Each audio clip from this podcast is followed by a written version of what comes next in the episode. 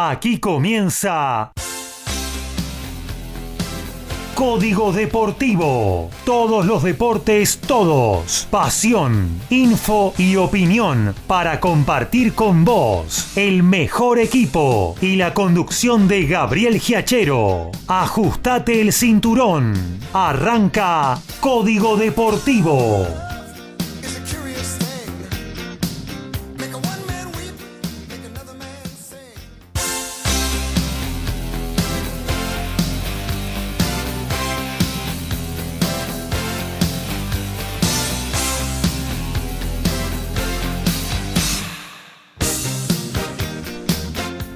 Tal? ¿Cómo les va? Muy pero muy buenos días. Aquí estamos arrancando una nueva edición de Código Deportivo, la número 77. Nos vamos acercando sin prisa, sin pausa, a las 100. No llegamos a fin de año. Mayo, me dicen del otro lado. Estamos cerca. Y ya vamos a hablar. Ahora Estamos aquí con el estudio recontrapoblado. ¿eh? Tenemos a Alfredo González, tenemos a Horacio Bocchio, tenemos a Ricardo Ricky Beisa también. Y obviamente desde exteriores con la presencia de Daniel Medina y en breve se sumará también Lautaro Miranda para informarles de todo, ¿eh? Todo lo que tenemos habitualmente de contenido en cada edición de Código Deportivo. Hablamos de fútbol, hablamos de básquetbol, de automovilismo, de rugby, de boxeo y de lo que venga, porque el deporte es nuestra pasión y aquí estamos compartiéndolo con todos ustedes en el chat de la radio www.mgradio.com.ar. Ahí tenés la posibilidad de dejarnos tu mensaje, tu acotación, tu opinión, tu pregunta, lo que quieras, ¿eh? para participar junto a nosotros. Hacer juntos, sí, esta edición de Código Deportivo. Si tenés bajada las aplicaciones de la radio, también podés enviar tu mensaje vía audio, texto a través de cada una de ellas. Lo mismo que en el WhatsApp de la radio. Anótate el número 117005 2196 117005 2196 y sin más vamos a la presentación de cada una de nuestras estrellas. Arrancamos con Alfredo González. ¿Cómo anda Alfredo? Muy buenos días muchachos y oyentes en una linda mañana de Buenos Aires. Estamos muy contentos porque de a poquito se van sumando cada vez más compañeros al estudio. Pero también eh, en lo que a mí me respecta, eh, tenemos información de los Pumas porque ya la semana próxima vamos a tener la primera ventana con Francia que como usted dijo, bravo. Eh, muchos dicen que junto a los All Blacks son los dos mejores equipos del momento. Parada durísima para los Pumas el primer partido. 20 abajo ahí me parece. vamos a ver. Ya, ya lo vamos a ver la próxima semana. Después tenemos, siempre dejamos eh, en segundo orden a la urba, pero bueno, vamos a ver si hablamos un poquito del torneo de, Buenos Aires. Gran partido también cuando termina hoy Código Deportivo. El campeón de seis naciones con el campeón del Championship. Gales y Nueva Zelanda van a estar jugando y vamos a estar eh, informando sobre esa previa. ¿Va por tele ese? Ese va por tele, lo vas a ver por estar más. Y si nos queda un ratito de tiempo. sí, bueno, sí, es verdad. Qué cosa, eh. ahora va todo por estar Hay que más. como hace Ricky, pero no, no se puede, no se puede. Y lo queda un cachito para Argentina 15, que está también en etapa de definiciones el torneo que está jugando en Uruguay. ¿Hay algo en vivo para compartir en rugby también? están jugando en este momento Escocia y Tonga, un partido internacional. Van 28 minutos del primer tiempo y Escocia le gana a Tonga 19 a 6. Horacio Bosquio, ¿cómo está? Bien, buen día. Hola, buen día Gabriel, compañeros, audiencia. El gusto grande de saludarlos en una nueva emisión de Código Deportivo en día sábado con mucha información como está siendo habitual tanto los sábados como los miércoles. Se agrandó Chacarita, vamos. tenemos fútbol de ascenso, tenemos Copa Argentina, tenemos, ¿qué más? A ver, Federal. Y tenemos el Federal A que está en su última fecha, eh, en busca del segundo finalista. para el primer ascenso, partido que ya está confirmado que se va a jugar eh, en ahora en el mes de noviembre en la cancha de Arsenal y va a ser televisado por la TV pública. Yo eso no lo escucho en ningún lado. En Código Deportivo sí. Bueno, ya tenemos todo el adelanto y además eh, otra confirmación que el partido por Copa Argentina entre Talleres y Godoy Cruz finalmente se va a jugar el viernes 12, pero se cambia el horario, se va a jugar en el Juan Gilberto Funes de San Luis el horario va a ser 17 horas. Recordemos que se tuvo que cambiar por el tema que Argentina-Uruguay se va a jugar eh, el viernes 12, que estaba pautado para el jueves, y finalmente la Asociación Uruguaya cambió ese partido, entonces se modifica el horario del partido de Copa Argentina. El placer de recibir después de tanto tiempo fuera del estudio al señor Ricardo Ricky Beisa. ¿Cómo anda, hermano? Muy bien, Gaby. Un saludo a vos, a todos los compañeros acá, a los que están en, en sus casas y a todos los oyentes. Lógicamente, te digo, Gaby, hoy un día con muchísimo deporte de las narices chata, como vos decís. Eh, tenemos todo lo que pasó anoche, lo que va a pasar hoy, con veladas importantes para los argentinos, triunfos en el exterior, derrotas en el exterior y muy buenas peleas en el ámbito local. Nos vamos a exteriores, saludamos a quien nos informa de tenis, el señor Lautaro Miranda. ¿Cómo anda Lautaro? Buen día. Hola Gabriel, buen día para vos, para los compañeros y para todos los oyentes. Ya próximamente seguro estaré visitándolos por el estudio, que también tengo muchas ganas de, conocerlos. Ahí está. Eh, ¿Usted dónde reside, este Lautaro? Yo en este momento estoy en Balvanera. Ah, bueno, estamos cerca. Estamos cerca. Estoy cerquita, sí. No, no es un problema acercarme. El fin de semana que viene, en una de esas, podré salir desde el Buenos Aires Lawn Tennis. Eh, pero bueno, eso es una ah, gestión todavía que queda por concluir. Pero seguramente la, siguiente ocasión será ahí desde Villa Pueyrredón. Eh, y bueno, comentar que tenemos mucha actividad, lo que tiene que ver con el día de hoy porque arrancó la clasificación del Master 1000 de París-Bercy, el último Master 1000 de la temporada, eh, que ya significa el cierre del año para muchos de, los tenistas, no así para Federico Coria, quien si bien cayó hoy en la primera ronda, tendrá eh, la posibilidad de jugar la semana que viene en Montevideo, que eso lo estaré comentando luego, y también tenemos a Juan Manuel Cerúndolo en una nueva semifinal del circuito Challenger, eh, ya son muchas esta temporada, así como estaré comentando también a qué se debe y por supuesto la previa de lo que tiene que ver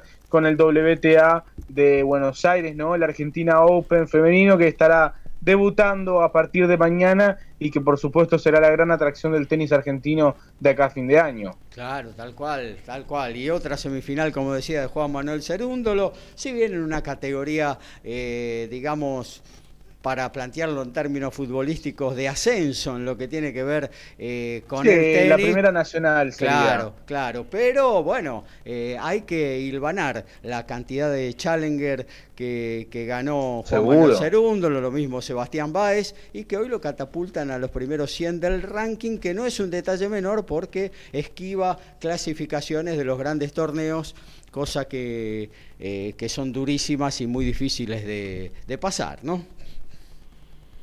Por supuesto que sí, por supuesto que sí, y estaré comentando también lo que le implica a Juan Manuel Cerúndolo convertirse en top 100, porque bueno, la gran noticia de la semana ha sido su ingreso al lote de los 100 mejores jugadores del mundo, siendo además con todavía 19 años, porque los cumple el 15 de noviembre a los 20, el jugador más joven en lograrlo desde el Potro en el 2006. Estamos hablando de que en 15 años es el jugador más joven entre los argentinos en ingresar a los 100 mejores del mundo, así que por supuesto es un dato de suma relevancia para tener en cuenta. Muy bien, continuamos, cerramos el círculo con el señor Daniel Medina desde los polvorines. ¿Cómo anda, Dani? ¿Qué tal, Gabriel? ¿Qué tal, muchachos, compañeros y audiencia? Eh, augurio hace una mañana feliz, diría Sabaterelli. Algo así, qué grande, Dante. Con, el, monito puesto. El moñito, el moñito hablaba en vez de él. Este, ¿Cómo se llama? Bueno, calor. Yo puse ahí, les puse que tengo calor, pero está lindo. Hoy es un calor veraniego, digamos, lindo. si sale al patio, si sale al patio va a estar bien, yo creo. Hay un vientito, se pone la mesita ahí, la compu. Exactamente. Y bueno, acá ya viendo por televisión y el plato fuerte hoy en, lo, en lo que respecta a este eh, a a, lo que yo comento, a la parte del básquetbol, están presentando la gran presentación que se está haciendo en la final del Super 20 en el Estadio Ángel Sandrín del Instituto de Córdoba, entre Instituto de Córdoba y Gimnasia de Grima de Comodoro Rivadavia. Debe estar explotado eso, ¿no? Eh, hay 2.500 personas, está explotado por demás. 100% de aforo, yo diría 120% porque ese gimnasio no da para más. Claro. Es una de las cosas. No sé por qué no se jugó en el Superdomo realmente, porque podrían haber metido tranquilamente 5.000 personas, el Superdomo tiene muchas más, por supuesto, tiene 12.000, pero este eh, se podría haber jugado tranquilamente. Hay 100 hinchas de Comodoro eh, eh, que están ahí este, con todos con sus camisetas verdes alentando este, a la gente del estadio Socios Fundadores allá en Comodoro Rivadavia y luchando contra este, una hinchada de fútbol, por supuesto. este, Es una hinchada de fútbol, están todos los instrumentos ahí, todo. Los muchachos ni miran el partido, ustedes saben cómo es esas cosas.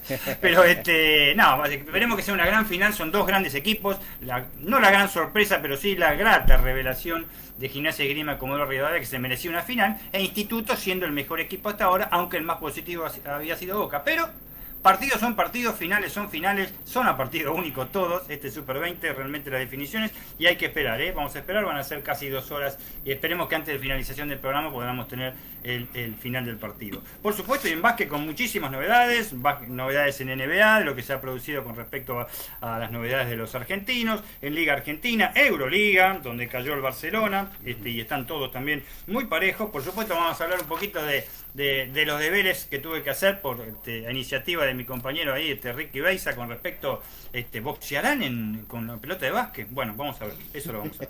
Este, y por supuesto tenemos automovilismo, ¿eh? Automovilismo con gran noticia que tenemos en este momento con respecto al Campeonato Mundial de Resistencia para, para Pechito López. Eh, no tan buena noticia para Fórmula Regional Europea para Franco Colapinto, con muchos inconvenientes.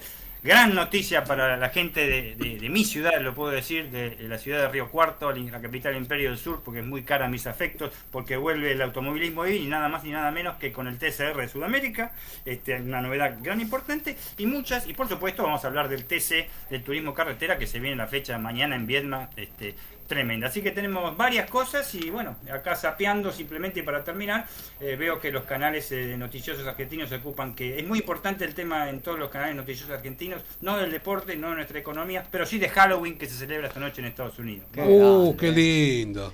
Yo que pensé que estaban todavía en Dolores.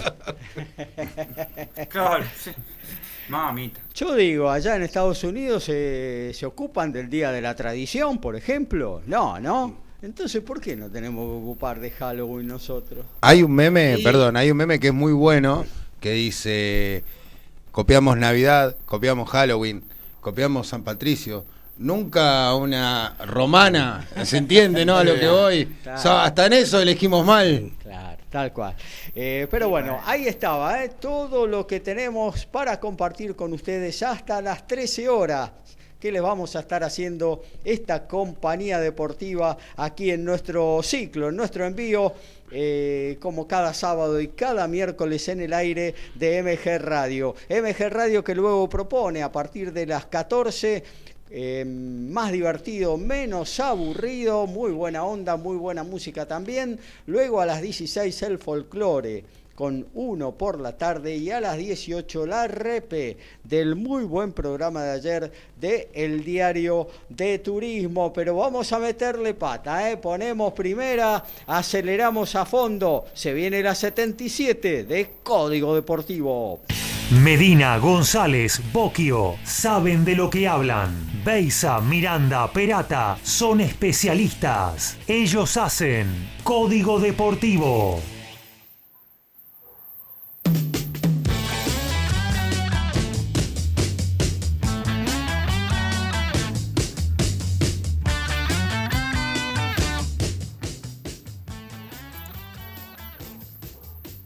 Y en automovilismo, gran noticia para los argentinos, porque el WEC, el Mundial de Resistencia, en la quinta fecha desarrollada en el circuito de Bahrein, en el circuito de Shakir, el Toyota Hypercar de López, Conway y Kobayashi se adjudicó las 6 horas de ese país este, del Medio Oriente. Hizo 1-2 la marca japonesa con López Conway y Kobayashi y por supuesto con este, eh, sus compañeros de equipo eh, liderado por Wemi, Brandon Hunter y Nakajima. De esta manera, tercera victoria en la temporada, 9 en el, historial, posición de liderazgo en el campeonato para retornarlo por parte del argentino, eh, tercero salió el otro hipercar del Alpine Renault y lo único que no se puede destacar y lo, lo menciono brevemente es que corrieron nada más que tres hipercars. A partir del 10 de noviembre, Guadalajara recibirá de manera excepcional las finales de la WTA, el torneo de maestras, y todavía falta definir una clasificada. Onjaver de Túnez es hasta el día de hoy la octava jugadora que más puntos sumó, pero si mañana la Estonia Anet Kontaveit se queda con el título en Cluj en Rumania, será la octava clasificada a las finales de la WTA en Guadalajara. Y en básquetbol en la NBA, el argentino Leandro Bolmaro, que jugará en el Iowa Wolves, ¿eh? es el equipo de la Illich, no es el único compatriota que jugó en esa liga.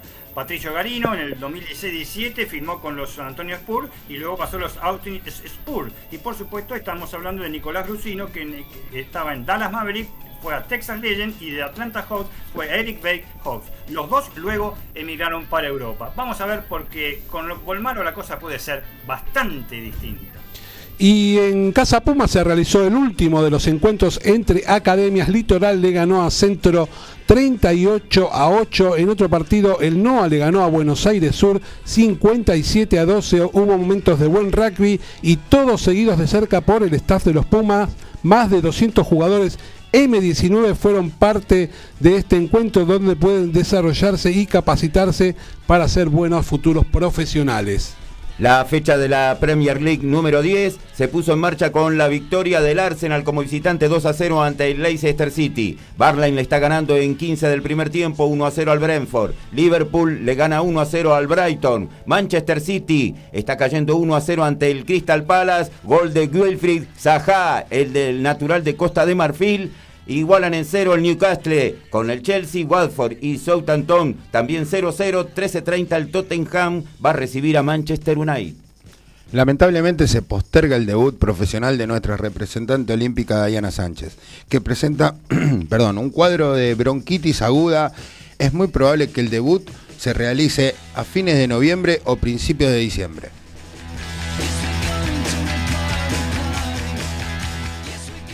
Bueno, nos vamos a meter ahora sí en lo que tiene que ver con el fútbol. Y bueno, le damos la palabra a nuestro especialista en el tema, el señor Horacio Bocchio.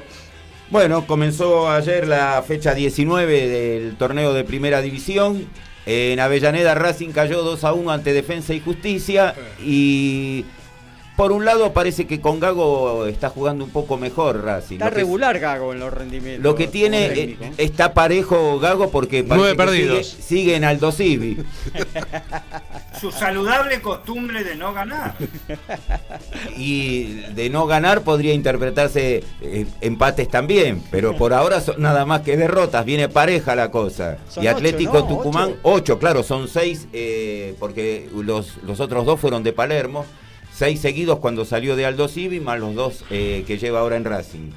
Y bueno, sí, eh, Alfredo decía que lo vio jugar mejor también, sí, yo vi el segundo tiempo y dentro de, todo se lo ve como, como con más ganas a este equipo que lo que era en la época que lo dirigía Pizzi mismo en el interinato de Úbeda tiene una serie en contra negativa muy importante, todavía está clasificando para la Sudamericana. Yo me animaría a decir que, francamente, por lo que falta, para mí no va a clasificar a la Sudamericana tampoco. No tire esa bomba. No, no. Mire la cara de Alfredo. No, está difícil. Yo le decía cuando llegamos que el partido, la verdad, Racing no mereció perder. Este, pero bueno, esta cosa que tienen muchos equipos en querer salir a jugar como el Barcelona de Guardiola hace que bueno eh, algunas imperfecciones en la defensa te jueguen en contra y así pasó con uno de los goles de Defensa y Justicia. Pero bueno, este, ojalá de ahora en más se vayan cambiando la cosa porque por suerte por lo menos está jugando un poco mejor. Sí, lo que sí que contradiciendo la publicidad, me parece que Cáceres, si lo mandan al banco, no va a ir muy contento. No. Pero me parece que ya es época que, que vaya dejando el primer equipo, ya venía con muy malos rendimientos y eh, lo de ayer se abre el partido a través de una falla, un toque atrás. Sí, quiso salir jugando, increíble la, pelota que le deja Walter está jugando de primer central o no, no, de lateral? Jugando de lateral. No, le van a dar la posibilidad a un pibe que se llama Pichut en ese puesto ahora. Ah, ahora, claro, sí. Siempre termina jugando Pichut. Dicen que va, a, que va a firmar contra. No se le rompa el tendón de Aquiles al técnico. Dice que se espera que Pichut firme por cuatro años un contrato. Sí, olvídate. y Cáceres eh, originalmente era eh, marcador central, pero en ese lugar está Sigali, es imposible. Claro. Y, una dupla con Sigali no funcionaría por ahí. Y, lo que ocurre es que los titulares son Sigali y Neri Domínguez. Así que lo veo medio difícil. Yo creo que va a necesitar, sí, quedar afuera un tiempito. Neri Domínguez no podría jugar de 5, volver a su posición original, por ahí, que tiene buena distribución de juego. Está jugando Caramelo Martínez ahí. Lo que el técnico quiere a Martínez en ese puesto. Le gusta Martínez. Bastante empalagoso. Y yo creo que al quedar, hay que darle una oportunidad a ver si se puede asentar en esa posición es Julián López. En realidad lo que está esperando es que la vuelta de Lolo eh, apuesta mucho a, que ese jugador sea el que distribuya la pelota en, la mitad de la cancha. Pero mientras tanto, este, el que va a jugar es Martínez. Claro, está bien. Bueno, eh, Racing cayó entonces con Defensa y Justicia ayer y un buen triunfo de Lanús en la paternal, ¿no? Fue un partido muy interesante donde fue de ida y vuelta, por, por, momentos bastante friccionado, pero Lanús ganó bien eh, Argentinos tuvo algunas eh, posibilidades de llegar a empatar. Eh, el arquero Morales tuvo una gran actuación y lo evitó, pero Lanús de contragolpe estuvo en dos o tres ocasiones también como para ponerse 2 a 0 arriba, lo que hubiese sido ya imposible para Argentinos. El partido fue más que atractivo, pero recordemos que Argentinos tampoco puso todo lo lo, lo que es habitualmente titular, esperando el partido del miércoles ante Boca por Copa Argentina, donde los de la paternal tienen la gran posibilidad de llegar a la final y que eso después se eh, trasluzca en otra victoria que lo lleve a la Copa Libertadores, ¿no? Claro, tal cual, tal cual.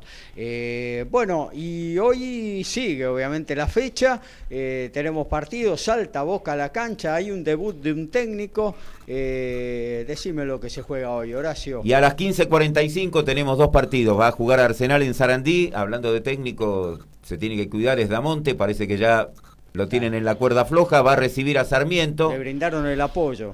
Sí, ya le ratificaron la confianza, eh, recibe a Sarmiento con el gran momento de Luciano Agundó en el equipo de Junín. Platense va a ser local ante Atlético Tucumán.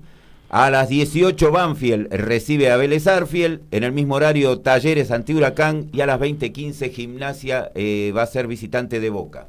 Ahí está, con Dabove como el cuarto equipo en el, en el año, ¿no? Sí. Eh, pertenecer eh, es un privilegio a veces. Sí, sí, tenemos que recordar que Dabove eh, viene de dirigir en Brasil exitosamente, seis partidos duró, así que suponemos que va a querer superar ese récord.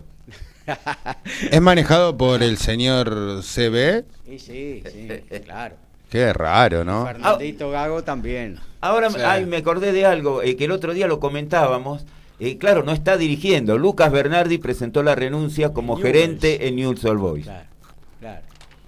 Tengo... mandó, unas mandó unas declaraciones que mamita querida. Fulminantes. El otro día tiré una data sobre el futuro de Racing y de algún que otro jugador que, podía llegar. Ayer me tiraron otro. No. Es un jugador de Boca que no es argentino. Oh, medio gordito, ¿no? Medio gordito. No, en y serio. Que de vez en cuando tiene ganas de jugar y juega muy bien y de vez en cuando tiene ganas de no quiere volverse, volverse, a su país.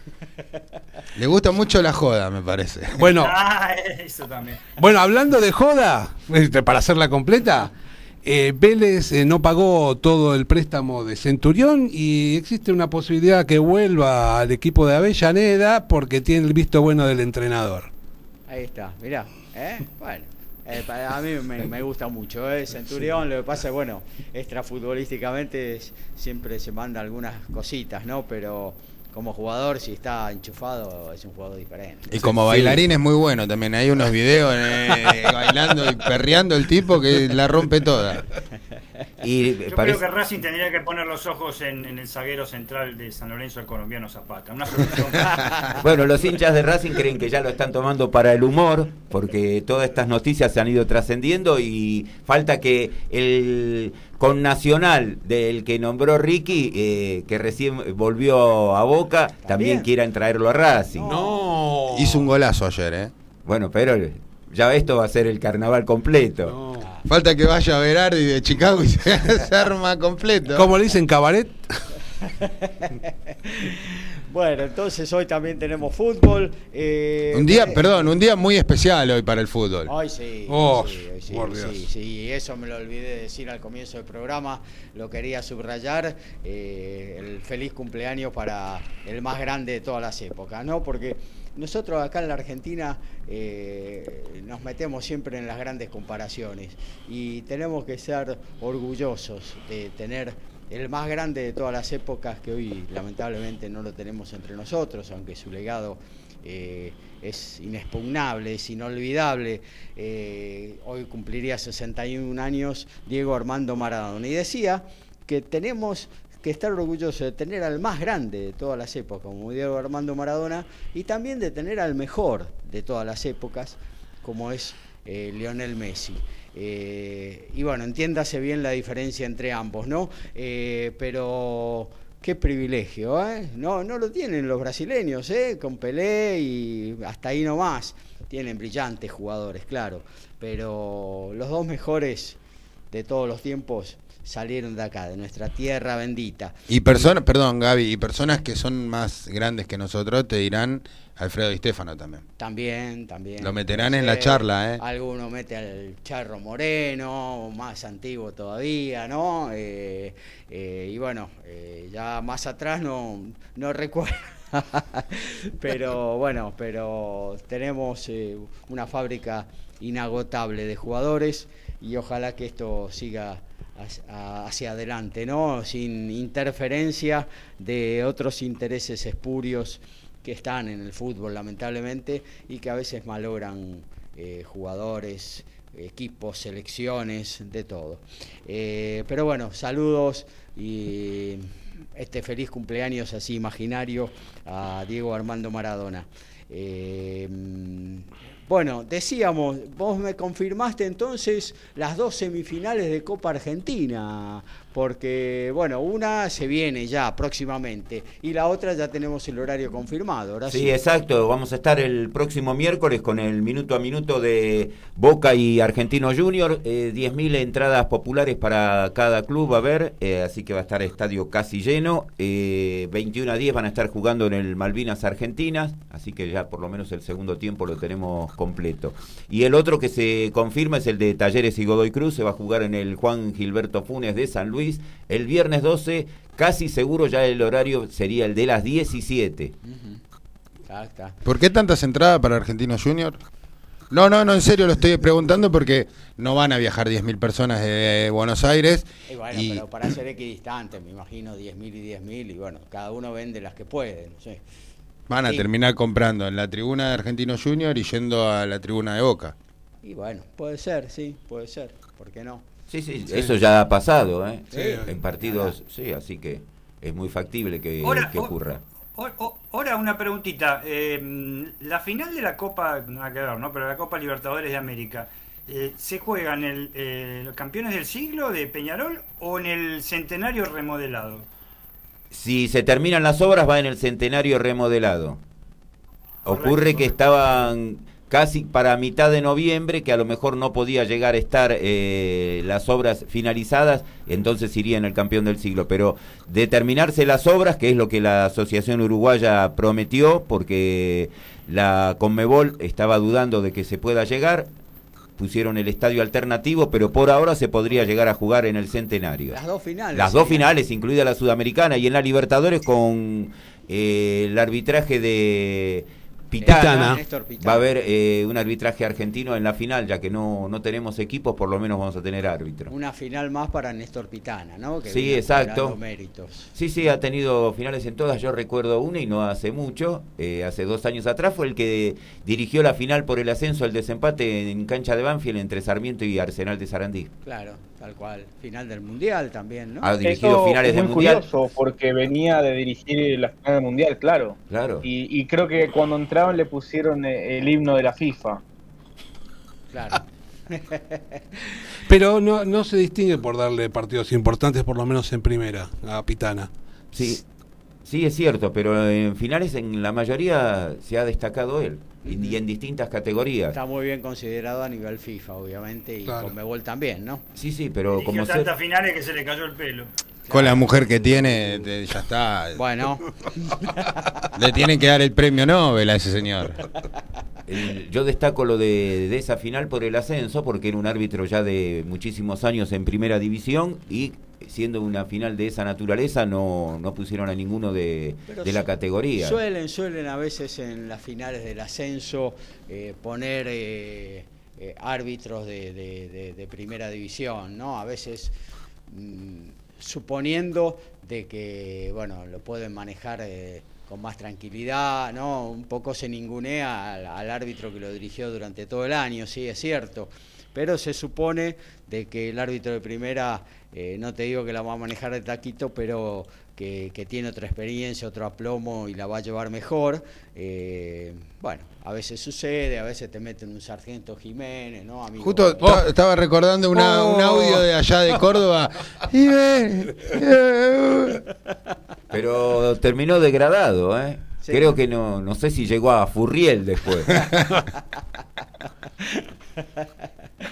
Po- Podemos cerrar Sí. con el Nacional B. Sí.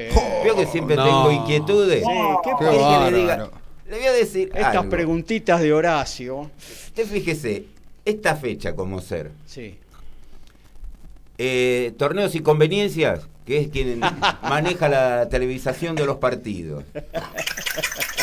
15. fíjese, Avise, avise que me ahogué. Mire los partidos que los partidos de esta fecha. Almirante Brown Quilmes mañana 15:35. A las 18 San Martín de Tucumán Agropecuario. 21 a 10 Nueva Chicago Tigre. El lunes, sí. Sí. Eh, los que va a televisar, Sí. ¿no? Hoy como ser 17:15 Sí. Villa Dálmine Gimnasia de Jujuy. Mirá, importantísimo. Mañana 17.35, Defensores de Belgrano Ferro. El lunes 15.50, Almagro Güemes. Tenemos ocho partidos. ¿Y el guapo? Muy bien. ¿Y el guapo? Ahí está. Ahí está. Parece que no juega en esta fecha. Barraca. No. Es que no lo televisan. No, a ver si se ven los penales que le dan. Hace rato que no lo televisan. Con las ganas que tengo de ver a Barraca, el puntero de una zona, El equipo de, de Paoli, señor. Un equipo que- protagonista y no lo puedo ver por televisión, porque nunca lo televisan. Qué Bueno, bárbaro. el otro día vimos, le co- conseguí el, el video, la parte del, del inexistente penal. No pude conseguir el penal que era a favor de Brown, Claro. de Guillermo Brown de Puerto Madryn. ¿Por qué no lo televisan? Porque es insólito Claro. en una instancia como esta, porque además es el puntero de la zona. No deja de ser llamativo, porque ¿no? Se aclara, porque se aclara oscurece para toda la gente con la, vi- con la visión. Tal cual, tal cual. Eh, bueno, eh, más allá de eso, y que realmente es un dato de la realidad bien apuntado por, por Horacio, eh, una fecha apasionante la que se viene de, de la B Nacional, eh, esta y las dos que quedan, ¿no? Fundamentalmente, eh, las dos zonas están peleadas ahora, ¿no?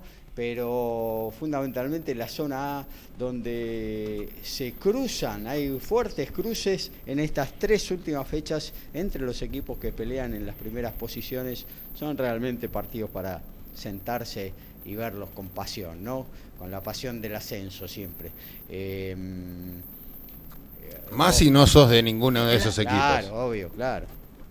En, en la B Metropolitana ahora se puede dar el doblete en cualquier momento de colegiales, ¿no? hoy. Y en caso de ganar colegiales y perder Flandria, eh, están 29 a 28. Colegiales subiría directamente al Nacional B. Hoy, claro. Ganan la apertura Correcto. y el clausura. Puede ser una gran jornada para colegiales que ha jugado muy bien todo el campeonato. ¿eh? Es merecedor realmente del ascenso en estas condiciones o quizás en alguna final. Te Pero- tiro, Gaby, una Sí. para de Chicago para el año que viene. Sí. Depende mucho del resultado de hoy de uno de los clubes que nombró el técnico Sí. que puede llegar a venir Esperemos, esperemos. Es un buen técnico, me gusta. Eh, pero bueno, hay otras alternativas también. Vamos a ver qué, pasa por el lado de Mataderos el año próximo.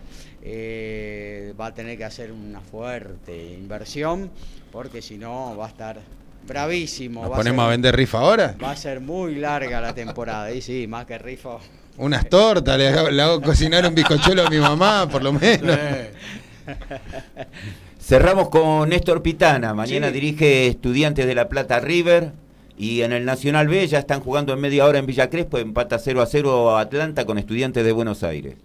Muy bien, eh, cerramos el bloque de fútbol, pero antes vamos a actualizar todo lo que tiene que ver con el básquetbol, porque ya comenzó en el eh, Sandrín de Instituto la final del Super 20, Dani.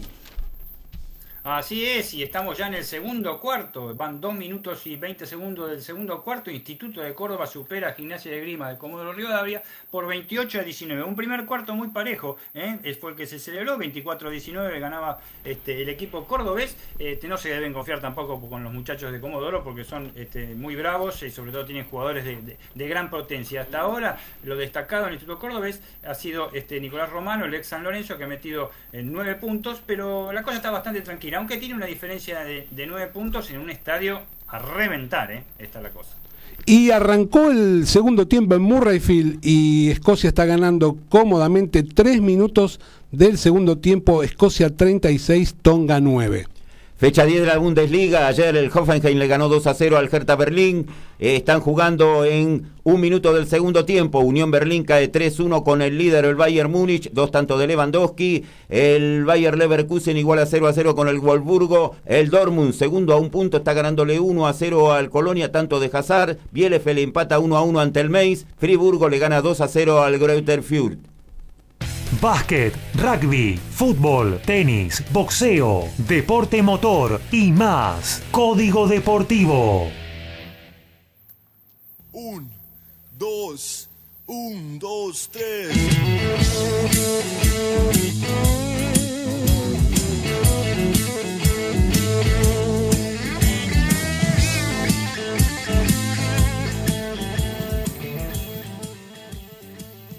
En automovilismo lo vamos a la Fórmula Regional Europea Vaya Alpine con la participación del pilarense Franco Colapinto que llegó octavo en la primera carrera que se celebra en Monza en la última fecha de este campeonato. Problemas insalvables en su máquina, había largado tercero porque clasificó en esa posición y en los entrenamientos había sido el, mejor, aunque luego tuvo un despiste, provocaron que fuera superado por la mayoría de los rivales. Llegó a una octava posición, no podrá acceder desde ya al, podio en el campeonato, no llegará al tercer puesto y bajó hasta ahora del quinto al sexto lugar. Este domingo, o sea, mañana a las 3 y media de la Argentina saldrá la segunda clasificación y a las 7 y 10 de la mañana, también del día domingo, será la última carrera del año. Tenemos cuadro principal del Master 1000 de París-Bercy recién sacadito del horno. Federico Del Bonis estará haciendo su debut frente a Cameron Norrie, décimo cabeza de serie y reciente campeón del Master 1000 de Indian Wells, mientras que el Peque Shorman hará su debut ante el australiano John Millman, siempre complicado en esta superficie. Todavía no tenemos cuadro de dobles, donde habrá dos parejas con argentinos. Ellas son las de Horacio Ceballos con el español Granolers y la de Máximo González junto al italiano Simone Bolelli.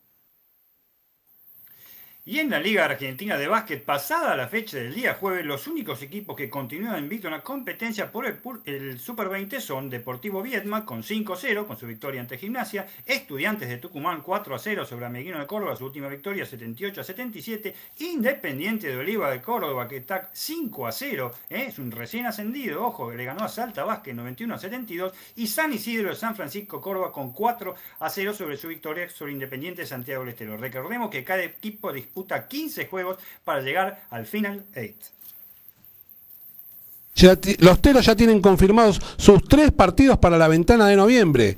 Con la clasificación del Mundial bajo el brazo, Uruguay va a jugar el 7 de noviembre con Rumania en Verona, el 14 contra Italia A en Padua y cierra la ventana con Italia en un test match el 20 de noviembre en el estadio Sergio Lanfranchi de Parma.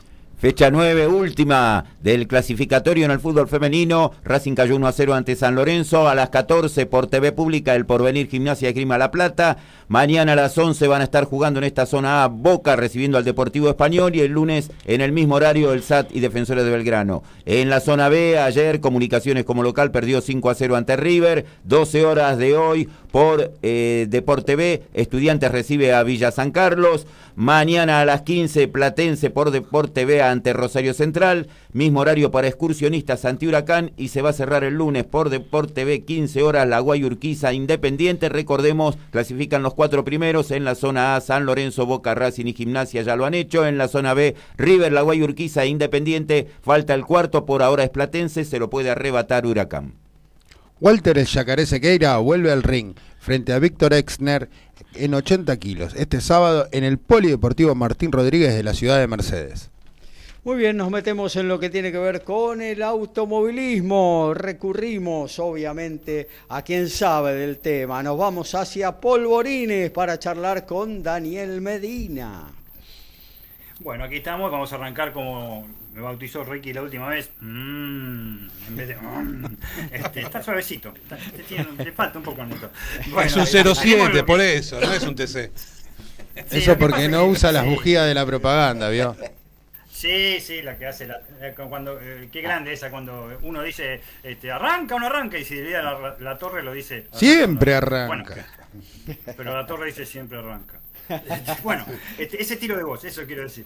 Este, se viene turismo carretera mañana, la tercera fecha de la Copa de Oro en Vietma, en Vietma, realmente después de Viedma fue una de las pocas carreras que se habían hecho antes de que empezaran el tema de, las restricciones sanitarias y es una vuelta y por, lo que está el campeonato del turismo carretera bastante este, importante. Eh, sobre todo en el tema del, del, campeonato, ¿no? Como está, ¿eh? la Copa de Oro. Está, está que arde, ¿eh? se podría decir, y mañana con el tema también está el tema del quilaje que es muy pero muy pero muy importante recordemos este el tema de lo rápidamente para volver a ponernos en sintonía a, la gente a los, a los oyentes en la Copa de Oro está encabezada por Facu Arduzo que no tiene victorias ¿eh? con Chevrolet ¿eh? en este momento lo siguen este Mariano Warner que tiene tres victorias ¿eh? es, uno, es uno de los mejores años con Ford realmente Agustín Canapino con Chevrolet con una victoria los que tienen victorias son Cristian Ledesma que está en un lugar que vendría a ser décimo pero todavía no está conformado porque entraría como último de, últimos tres de del último minuto, que se llama en el reglamento, y por supuesto estaría Gastón Mazacane, que está muy lejos en séptimo lugar. Esas serían las, las posiciones hasta ahora de los, de los este, que pueden llegar este, a ganar. Cristian Ledesma, por ejemplo, tiene dos victorias, ¿eh? pero no entró en su momento, no entró en su momento, eh, porque entre los 12 para la Copa de Oro. Es candidato a entrar y puede llegar a ganar. Recordemos que está la carrera esta de Viedma, está la de Toay La Pampa, y la última, el que vendría a ser el gran premio de coronación, como decimos siempre con Gaby, otorga doble de puntaje. Claro. Eh, Daniel, este, recordanos por qué la importancia de las victorias porque no podés ser campeón de turismo carretera si no tenés victorias. la Copa de Oro y el campeonato es prácticamente lo mismo, pero no podés tener, este, por ejemplo, Facu Arduzo, que está en este momento puntero, si hubiera terminado en este momento el campeonato de TC, no es el campeón de la Copa de Oro y menos del campeonato de turismo carretera, porque no tuvo victorias. ¿eh? Desde ya. Tenés que tener por lo menos una victoria, inclusive en la última carrera del de, premio Coronación que va a ser en San Juan. O sea, eh, Facu Arduzo llega hasta San Juan sin victoria, es candidato también, porque entró dentro de los 12 de la Copa de Oro, de los 12 primeros por el campeonato, allá hace cuatro, hace cuatro carreras, pero si gana la última, que otorga doble de puntaje, también puede entrar. Pero tenés que ganar aunque sea una vez. O sea que, aparte de velocidad y aparte de espectáculo, el espectáculo está más o menos, lo interesante en estos casos de la Copa Oro es siempre este, eh, lo que puede llegar a pasar. Es como una última vuelta de las carreras de NASCAR en Estados Unidos, no sabes lo que puede pasar, puede ganar cualquiera. Eso podría ser. Hay mucha especulación en ese aspecto. Hay mucha especulación. Sobre todo, uno que puede especular mañana tranquilamente es el campeón actual Mariano Werner. ¿Por qué? Porque mañana Werner sube, ¿saben con cuánto eh, sube? Con 45 kilos de lastre. ¿Por qué? Porque ganó tres veces. ¿eh? El lastre los kilajes se dan por cada victoria que tenés con un máximo. Desde ya, el máximo que podés tener es 55 kilos. O sea, no le conviene para nada eh, ganar a, Werner mañana. Aparte va a tener el lastre, va a ser bastante difícil. Pero sí le conviene llegar a la última fecha de Villicún, estando ahí encaramado, cerquita en el campeonato como, lo está, para ahí tratar de lograr este, una victoria, porque va a haber varios autos con lastre porque te quedan dos carreras más y que puedes con lastre. El tema del lastre es este, una vez Alfredo, ¿te acordás? Me lo habías preguntado, es un castigo bastante importante, ¿no? O sea, es el castigo el que hizo bien las cosas. Exactamente, ¿qué culpa tiene el que motorizó bien un auto, el que se manejó todo, ¿eh? el que por ahí ganó una carrera porque desclasificaron al primero? Y la, vos fíjate, Cristian Ledesma este, ganó dos carreras porque clasificaron al primero. Entonces tiene lastre, tiene casi 40 kilos de lastre Cristian Ledesma con su Chevrolet y nunca salió primero, ¿me entendés? Ganó porque desclasificaron a Ursera y no me acuerdo el otro que, desclasificaron. O sea, es una cosa media, media injusta porque eh, eh, el que tiene el mejor auto puede andar bien y, y la conducción tiene mucho que ver. Igual, perdón, Dani, esto no es nada nuevo, ¿no? Absolutamente, ah, y, se ha cambiado porque hasta el año 2019, este, o sea, hasta la temporada 2018, en la Copa de Oro no había lastre. Eh, no sumabas lastre, eso es lo que quiero decir. O sea, lo sumabas en el campeonato de la temporada regular, ¿correcto? Las últimas cinco fechas, o cuatro que había en esa época de la Copa de Oro, no sumaras lastre. O sea, podías ganar las cinco carreras, por decirte algo, y no sumabas más lastre. No, igual. Ahora sí Perdona, lo que me refería era sobre lo de las victorias que te remarcó Alfredo, que te marcó Alfredo.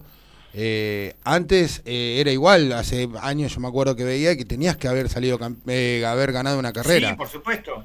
Sí, por supuesto, Tito Besone ganó una sola carrera. Claro. Este, por ejemplo, ¿eh? la única vez que salió campeón de TC. Pero ¿qué pasa? Tito que salió casi todas las carreras de la temporada regular. Esa época no había Copa de Oro. Eh, eh, segundo, tercero, segundo, tercero, segundo. Impresionante fue su, con el Dodge, me acuerdo. Pero sí, ganó una carrera, por supuesto, que tenés que hacer.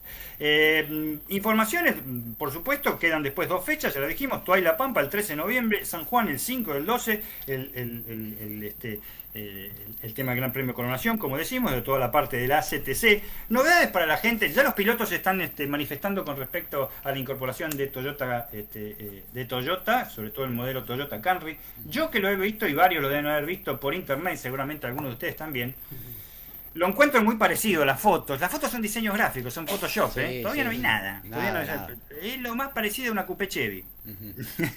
o sea que aerodinámicamente lo, lo, cambian mucho al auto. ¿eh? La disposición del motor, no olvídense, porque todos, muchachos, como dije, los 40 autos que van a largar mañana tienen el mismo motor, el motor Cherokee.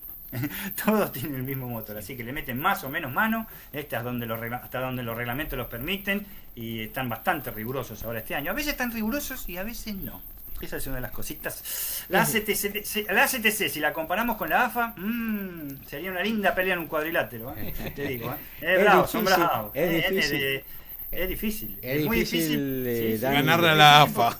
Es difícil luchar contra la tradicionalidad de, de la gente del TC, ¿no? Eh, tanto tiempo con las cuatro marcas tradicionales y demás.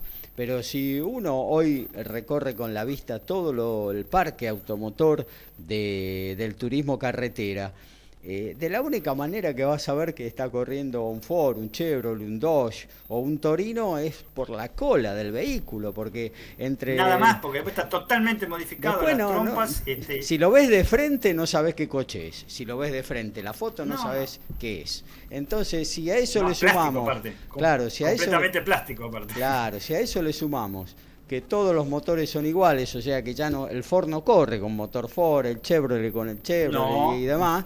Entonces, yo creo que resistirse tanto a un al ingreso de una marca eh, multinacional y una marca que está también hace mucho afincada en la Argentina y que hoy eh, está muy metida en el automovilismo de todo el mundo, creo que eh, no, no, no corresponde, me parece, a esta altura del partido. No, Para, para mí es un avanzar, es no quedarse. Es como vos tenés un negocio, tenés un emprendimiento, tenés un trabajo, ¿eh? un trabajo en relación de dependencia, tenés que progresar de alguna manera, ¿qué? ¿Con cambios? Sí, seguro, ¿por qué no?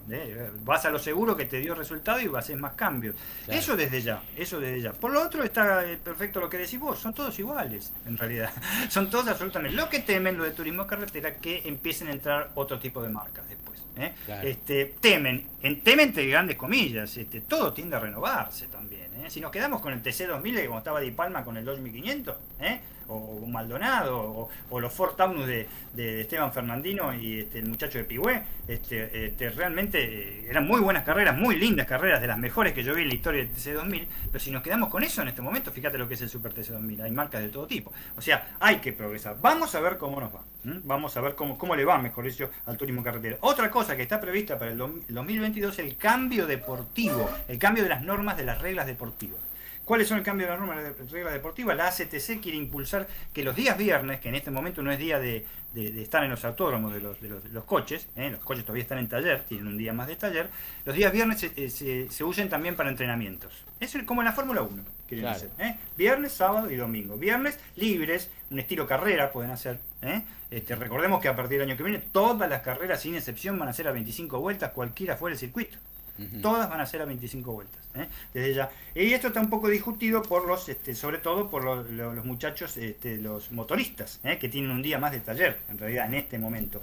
Cuando estás ahí, eh, pocas cosas puedes hacer con el motor cuando estás ahí, salvo cambiarlo, ¿no? Desde ya, cuando estás en la pista. Pero se viene ese cambio para el, turismo carretera. Otra cosa muy importante, así cerramos con el tema de, columnas, este, para dejar pasar otra, otra variante de especialidad de deporte, es la vuelta de del automovilismo a la ciudad de Río Cuarto. al autódromo, al Parque Ciudad de Río Cuarto, ¿eh? ese predio de 86 este, eh, hectáreas que ha sido elegido en una encuesta que se hizo hace 8 años como uno de los mejores del país, ¿eh? y en el cual ha estado todas las categorías del país e incluso internacional con la Fórmula 2 sudamericana. En su momento, la Fórmula ya se llamaba Fórmula Codasur en ese momento.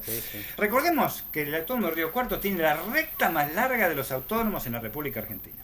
1100 metros, es una recta, mamita querida, que es el único lugar donde podés agarrar gran velocidad. Te podés tomar un matecito ahí. Sí, pero es tremenda la recta, es bien ancha, van con todo, está bien, está el tema de la motorización, los autos son parejos, mano a mano pasarse es difícil, les aclaro, pero es el único sector donde se puede pasar prácticamente, después el circuito es este... Eh, muy trabado, tiene 14 curvas, ahora tiene 4.074 metros porque tiene una pequeña chicana que no se sabe si se va a usar la chicana, estaba en duda. Y bueno, alberga al eh, TCR Sudamérica que eh, viene con mucha expectativa. Son los autos del mundial del Campeonato Mundial de Turismo, ¿eh? son los mismos autos. Lo que ocurre es que lamentablemente no levantamos el tema del parque automotor. ¿Qué significa? Va a haber 12 autos más en las dos carreras. Pero ahora se está por incorporar el equipo, los Peugeot 308, o sea, en esta carrera no. En esta carrera no. Después van a incorporar dos, dos máquinas más, con lo cual vamos sumando van a ir sumando. O sea, eh, mañana debuta Tito Besone, este, que ahora lo vamos a informar en, en un noticiero Tito Besone, pero no con el auto que va a ser su equipo. No, claro. este, eh, pero eh, sí Tito Besone va a correr en la segunda carrera, que se va a hacer en, el Galvez, que va a ser la de Endurance, va a ser la carrera de dos horas de duración, con sus compañeros de equipo, que ya también vamos a mencionar. Y en la tercera carrera van a estar, este, perdón, ahí ya en la segunda el 308 y en la tercera carrera van a haber dos 308. Eso ya es importante. Para el día de mañana, bueno, tenemos... Lo este, raro, perdóname Dani, ¿no? Pero lo raro es que los equipos que se están sumando, eh, casi en forma increíble, son de Argentina y Brasil, que teóricamente es más poderoso, donde hay eh, más dinero en circulación, no suma equipos. Podrían tranquilamente, yo creo que los hermanos brasileños sumar dos o tres equipos como si nada, ¿no? Mira, yo creo que sí, por el poderío que tienen automotriz, desde ya, ¿no? Pero, eh, ojo, yo creo que lo económico y el tema del coronavirus, por empezar que me parece que el tema de las restricciones sanitarias le, cayó muy mal a la categoría de entrada. Esto tenía que haber sido el año pasado el debut, recuerden, del TCR. Y el tema de transportar los autos, ¿eh? autos de primera línea del Campeonato Mundial de Turismo hasta, hasta Sudamérica, fue muy difícil. Segundo, los brasileños sí tienen, parece que tienen un montón de corredores cuando las carreras se hacen en, Brasil, no hay ninguna duda, estaba lleno. El 85 de los corredores, aunque sea de 12 o 14 autos, la cifra máxima se alcanzó 14 autos en, en Brasil. Eran casi 85% de brasileños. De hecho, en este momento, este, eh, el, puntero del campeonato es un brasileño. Eh, sospechosamente, en Uruguay y en Argentina empezaron no, vinieron tantos este, corredores brasileños y no hay tantos equipos. Argentina está sumando equipos. ¿eh? A veces cambia figuritas Argentina, como lo que va a ser este entrenamiento que va a ser este mañana, este, hoy y, mañana en la carrera Tito Besone, pero ojalá pueda aprovechar más, porque son autos del verdadero campeonato mundial de turismo. Están los Linan Co. Este, mañana este, el, de Capital, Tito Besone, corre con una Linan Co, no corre con un Fiat 600, ¿eh? corre con un autazo, el autazo puntero del Campeonato Mundial de Turismo. Y el puntero, aunque te parezca mentira, no es ni brasileño, ni argentino, ni peruano, ni chileno, ¿eh? es este, eh, Pepe, Pepe Oriola, que es un español, con el Honda Civic, que anda muy bien y que va a estar tanto hoy en los entrenamientos, eh, que ya hubo entrenamientos, después vamos a mencionar, va a estar tanto hoy como mañana en la carrera. Ojalá progrese, se vuelve Río Cuarto, atención, con un autódromo remolado, eh, remodelado, perdón. Vamos a ver cómo está, eh, porque ese autódromo tiene un abandono y no solo por el coronavirus. No solo por el tema de las restricciones mucho antes, ¿eh? desde el 2018, del 2017 que no se hacen carreras ahí, y lo que era el mejor autódromo del país, declarado por los pilotos, vamos a ver cómo está ahora. Vamos a ver si estuvo prácticamente abandonado un conflicto entre eh, el club de Río Cuarto, eh, el gobierno que no dio su apoyo, en su momento el gobierno provincial, se podría decir, y ni hablar del gobierno nacional. Vamos a ver cómo sale todo. Esperemos que sea un buen espectáculo al respecto. Muy bien, muchas gracias eh, Dani Medina. Vamos a recorrer la actualización. Arrancamos con básquet, rugby y fútbol. Dani.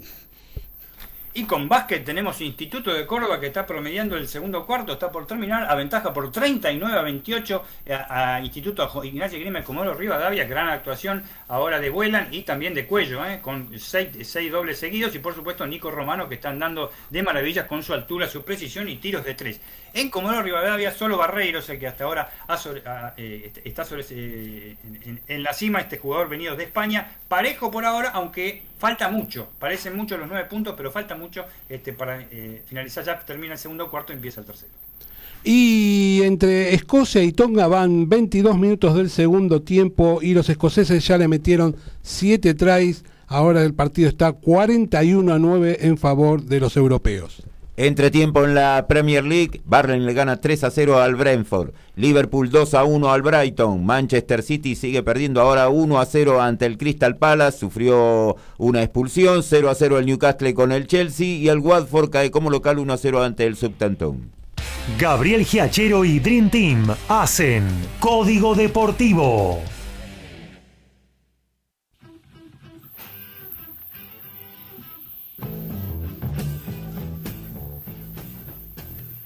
Y en automovilismo estamos hablando recién el TCR Sudamérica que corre mañana en Río Cuarto. Ernesto Tito Besone debutará en la categoría, pero este fin de semana en Río Cuarto con un Co del equipo PM Sport de Pablo Otero. Le servirá como gran experiencia ya que le informamos que en su equipo propio participará en la edición Endurance en el Galvez eh, la semana que viene. Ayer tuvo lugar un partido maratónico entre dos tenistas argentinos en el M25 de Guayaquil. Juan Bautista Torres derrotó a Matías Zucas en 4 horas 16 en el duelo de cuartos de final y hoy tendrá que volver a jugar por las semifinales.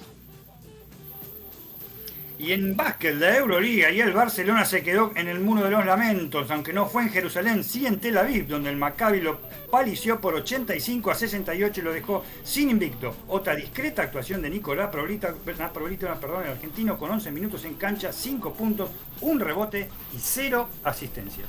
Y Fabián Galtier liberó a 14 jugadores del seleccionado para que puedan jugar en sus clubes una semana antes de enfrentar a los Pumas. En la novena fecha del top 14 podrán jugar y de todas maneras serán tenidos en cuenta cuando jueguen el 6 de noviembre frente a Argentina en el Stade de France. Fecha 16 de la B Metropolitana, 15 horas Cañuela Fénix. San Miguel Deportivo Armenio, Deportivo Merlo Villa San Carlos 1505, Flandria Defensores Unidos, Acasuso Colegiales y Sacachispas Los Andes. Anoche Combate Space transmitió el título Fede Caribe Mini Mosca de la AMB, donde el venezolano Carlos Cañizares volvió a la victoria frente al mexicano Germán Valenzuela. Muy bien, y ya que estamos con Ricardo Ricky Beisa, nos metemos en el noble deporte de los puños, el de las narices chatas.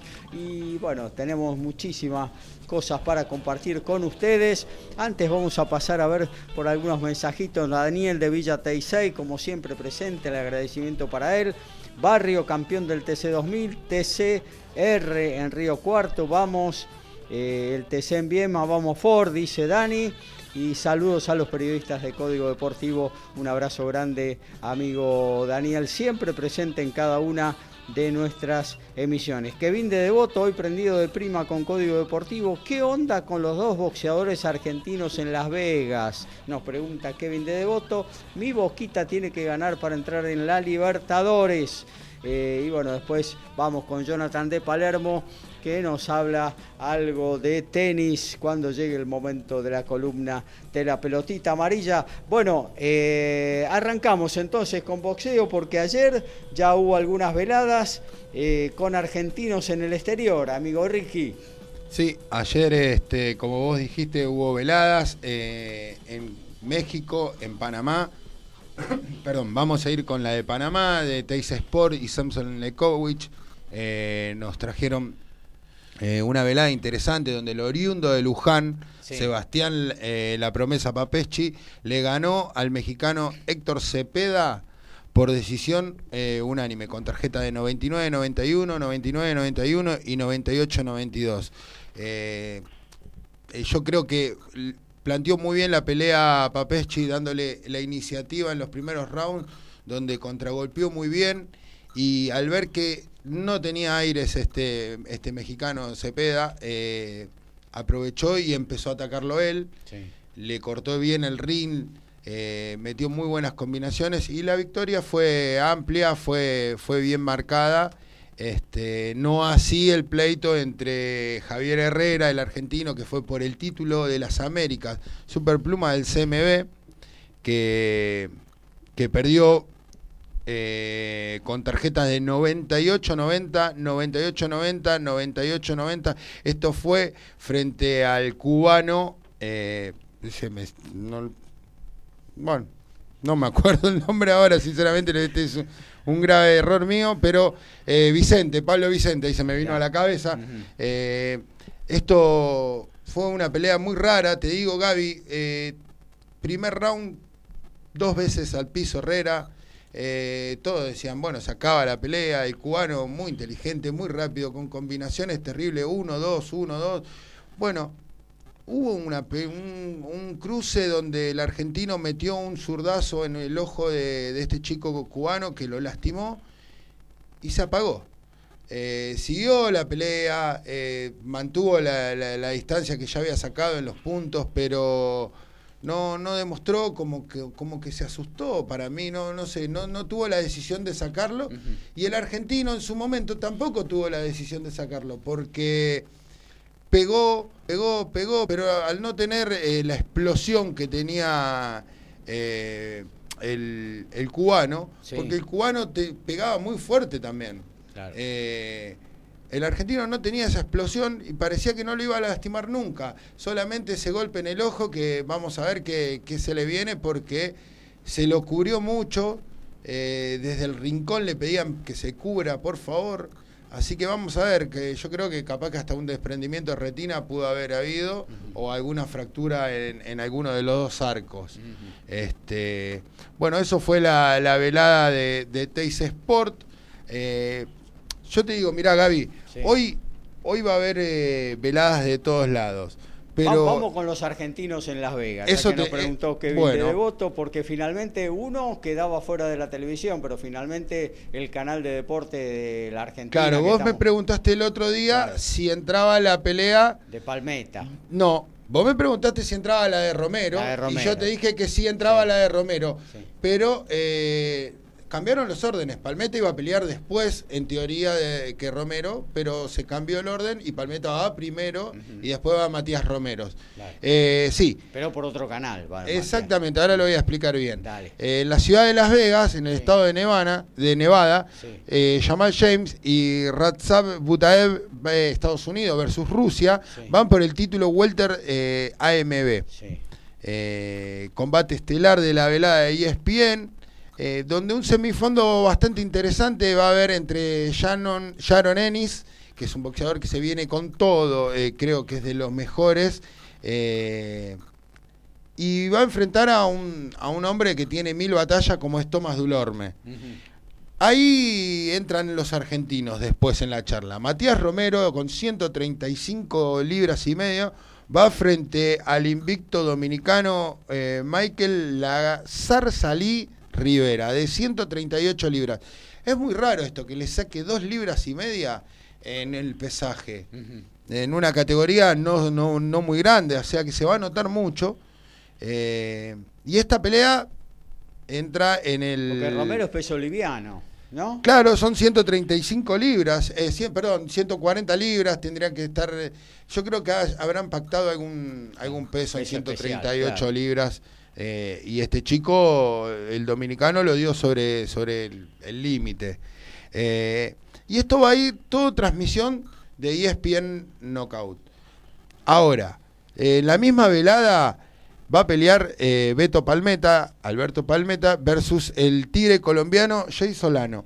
Esta pelea va a ir 22-15 por Teis Sport. Yo, te soy, yo te soy franco, le veo muchas chances de ganar a Palmeta y lo veo muy complicado a lo de Matías Romero. Como vos dijiste el otro día, Gaby, a Matías Romero lo mandan siempre a, a- a probarse con los mejores. El otro día lo pusieron, la, perdón, la otra vez lo pusieron frente a Isaac Cruz contra el Pitbull, eh, que lo pudo dominar, Sí. le hizo una linda pelea, Muy buena pelea. le hizo. pero no tiene la explosión en, su, en sus puños como tiene cualquier otro de estos boxeadores, mismo como tiene Palmeta. Claro. Palmeta pega y, y lastima en su peso.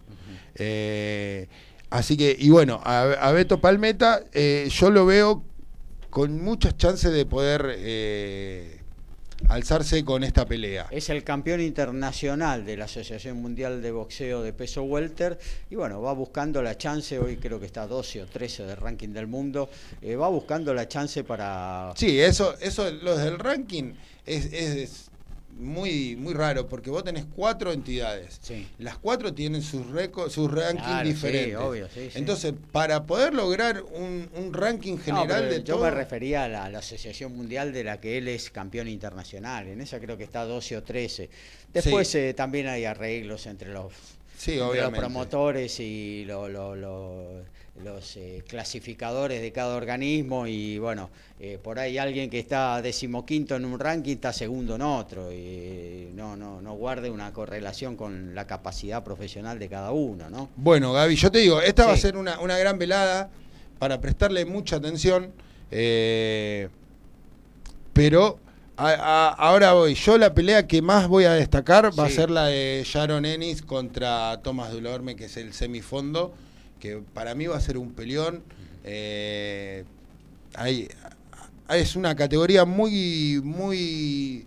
eh, muy peleada entre, entre todos los boxeadores, son, hay, hay mucho nivel en esta categoría. Yo Claro. creo que, que se puede dar un, un gran combate y una gran velada.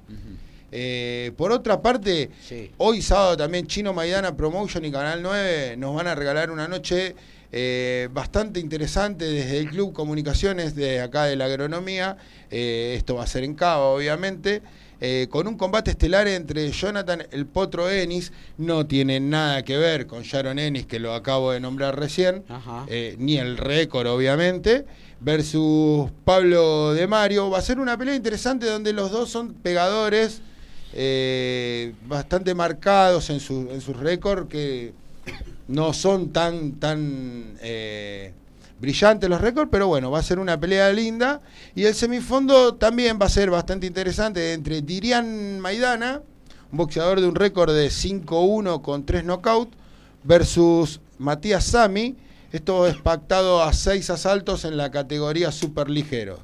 Eh, a la tarde tengo noticias de que de Inglaterra y la plataforma Dazón nos trae una velada femenina en 140 libras, pactada a 10 asaltos también desde el estadio C2 Arena de Londres.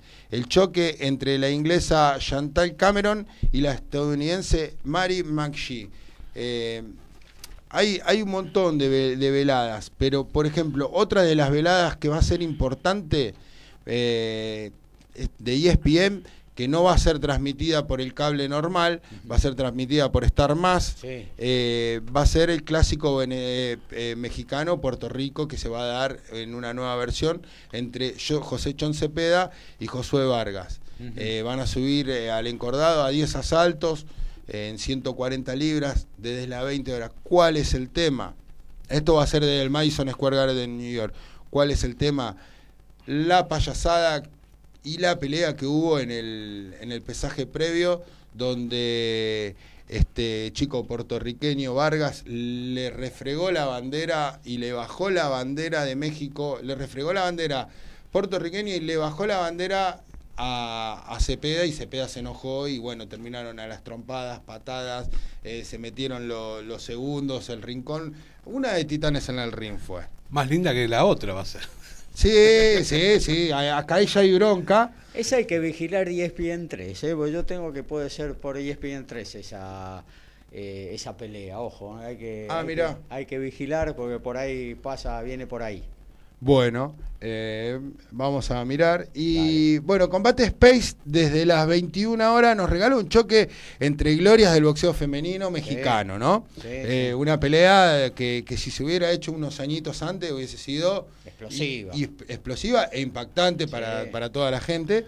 Eh, desde el Auditorio Municipal de Baja California, el choque entre Mariana La Barbie Juárez y Jackie Nava. Esto va a ser por el título de Diamante Super Gallo del CMB. Ya no sabe qué inventar el señor Suleimán para seguir metiendo títulos Diamante, Emérito, eh, todos los nombres que se le puedan ocurrir a, los cinturones. Un día va a poner el cinturón gástrico del CMB ya, porque no, no, sabe, no sabe qué inventar este señor. Eh, sí, sí, es, no lo tiene que se lo van a robar. bueno, es increíble.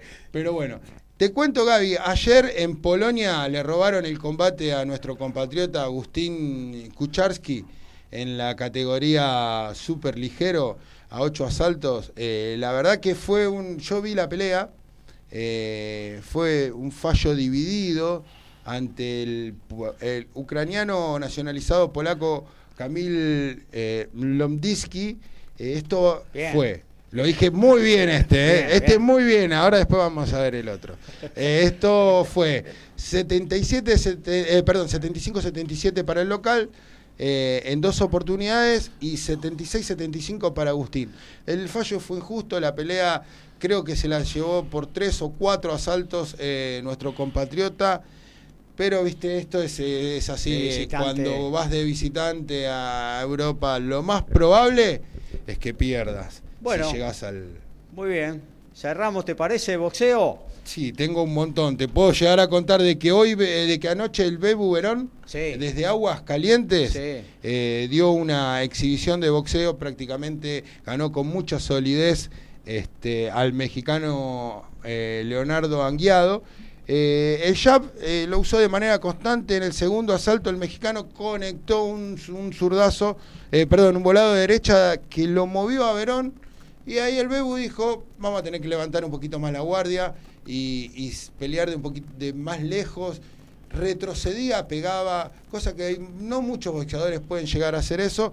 Y bueno, eh, las tarjetas fueron eh, con una amplia diferencia de 60 a 54 en dos oportunidades y 59 55 en la otra. Y para cerrar, Gaby, cortito ya esto. Eh, José el Bolivito Euskategui dio positivo a la sustancia prohibida de repo. Es, eh, se escribe R minúscula y EPO en mayúscula. Exactamente. Bueno, esto lo confirmaron de ESPN. ¿Cuál es el tema? Lo sacaron de la pelea de la velada frente a David Benavides que venía, que se aproximaba el 13 de noviembre, eh, con cartelera de Showtime. Acá hay un tema, Gaby, y lo cierro así. Hay que ser demasiado HDP para usar esto, estos tipos de sustancias. De sustancias. ¿Por qué? Porque esto se lo dan a los eh, beisbolistas. En el béisbol está permitido y es para tener la fuerza en el brazo. ¿Cuál es el tema? Acá no se le pega con una pelota, eh, con un palo una pelota. Acá se le pega con un puño vendado y con un guante a la cabeza de otro ser humano. Entonces, eh, yo creo que tiene que ser ejemplificadora, no sé si está bien dicho, la sanción y sacarlo para siempre del boxeo al venezolano Euskategui. Muy bien, muchas gracias. Eh, para cerrar, los que nacen en aguas calientes le dicen, el gentilicio es hidrocálido.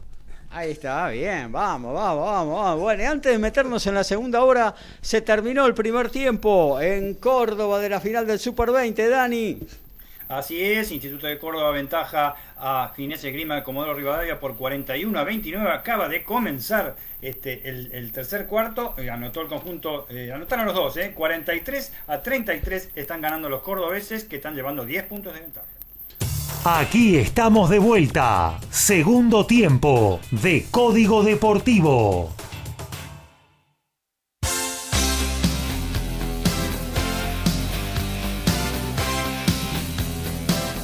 Bueno, ya nos metemos ¿eh? en esta segunda parte de nuestro envío. Todavía tenemos para compartir el rugby, el tenis, el básquetbol eh, en esta edición número 77 de nuestro envío. Estamos hasta las 13 haciéndoles compañía con muy buena info y opinión de todo el planeta deportes.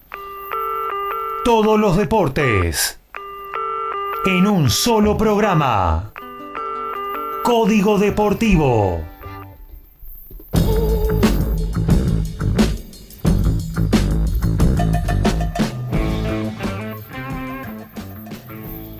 Turismo carretera, el campeón, el enterriano Mariano Werner, se decidió. Ya habíamos hablado del enterriano, pero la actividad el año que viene finalmente se inclinó, además del turismo de carretera, donde es campeón y puede repetir, para el TC Pickup, ya que será piloto oficial Toyota. Chau a la clase 3 de turismo nacional y queda abierta la incógnita, del Super TC 2000.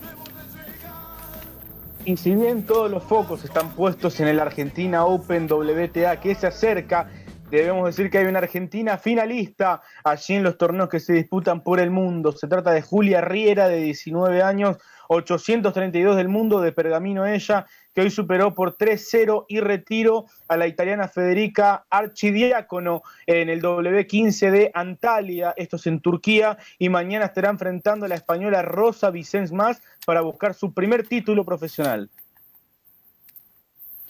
Y en el básquet lo seguimos con Eurocopa. También cayó el español del Real Madrid por 65 a 58 con el Unix Kazán de Rusia en, el duelo de gigantes alicaídos. Anadolu Efes, el actual campeón, doblegó al Salgiris Kaunas por 94 a 60 en Estambul. Dos punteros, el, Olimpia Milano de Italia y el Barcelona luego lo siguen un ejército de segundos. Olympiacos de Grecia, Real Madrid, Lyon Villarberg de Francia y Maccabi Tel Aviv. Parejita la cosa. Benjamín Bonazo nació en Connecticut, pero desde chico vivió en Buenos Aires, debutó para las Águilas el, la semana, el, perdón, el pasado quali frente a Uruguay, donde juega hoy es la Major League de Nueva York. Y el que jugó en Newman alguna vez, eh, la semana pasada tuvo su primera experiencia en enfrentar a los All Blacks y fue una gran experiencia para él.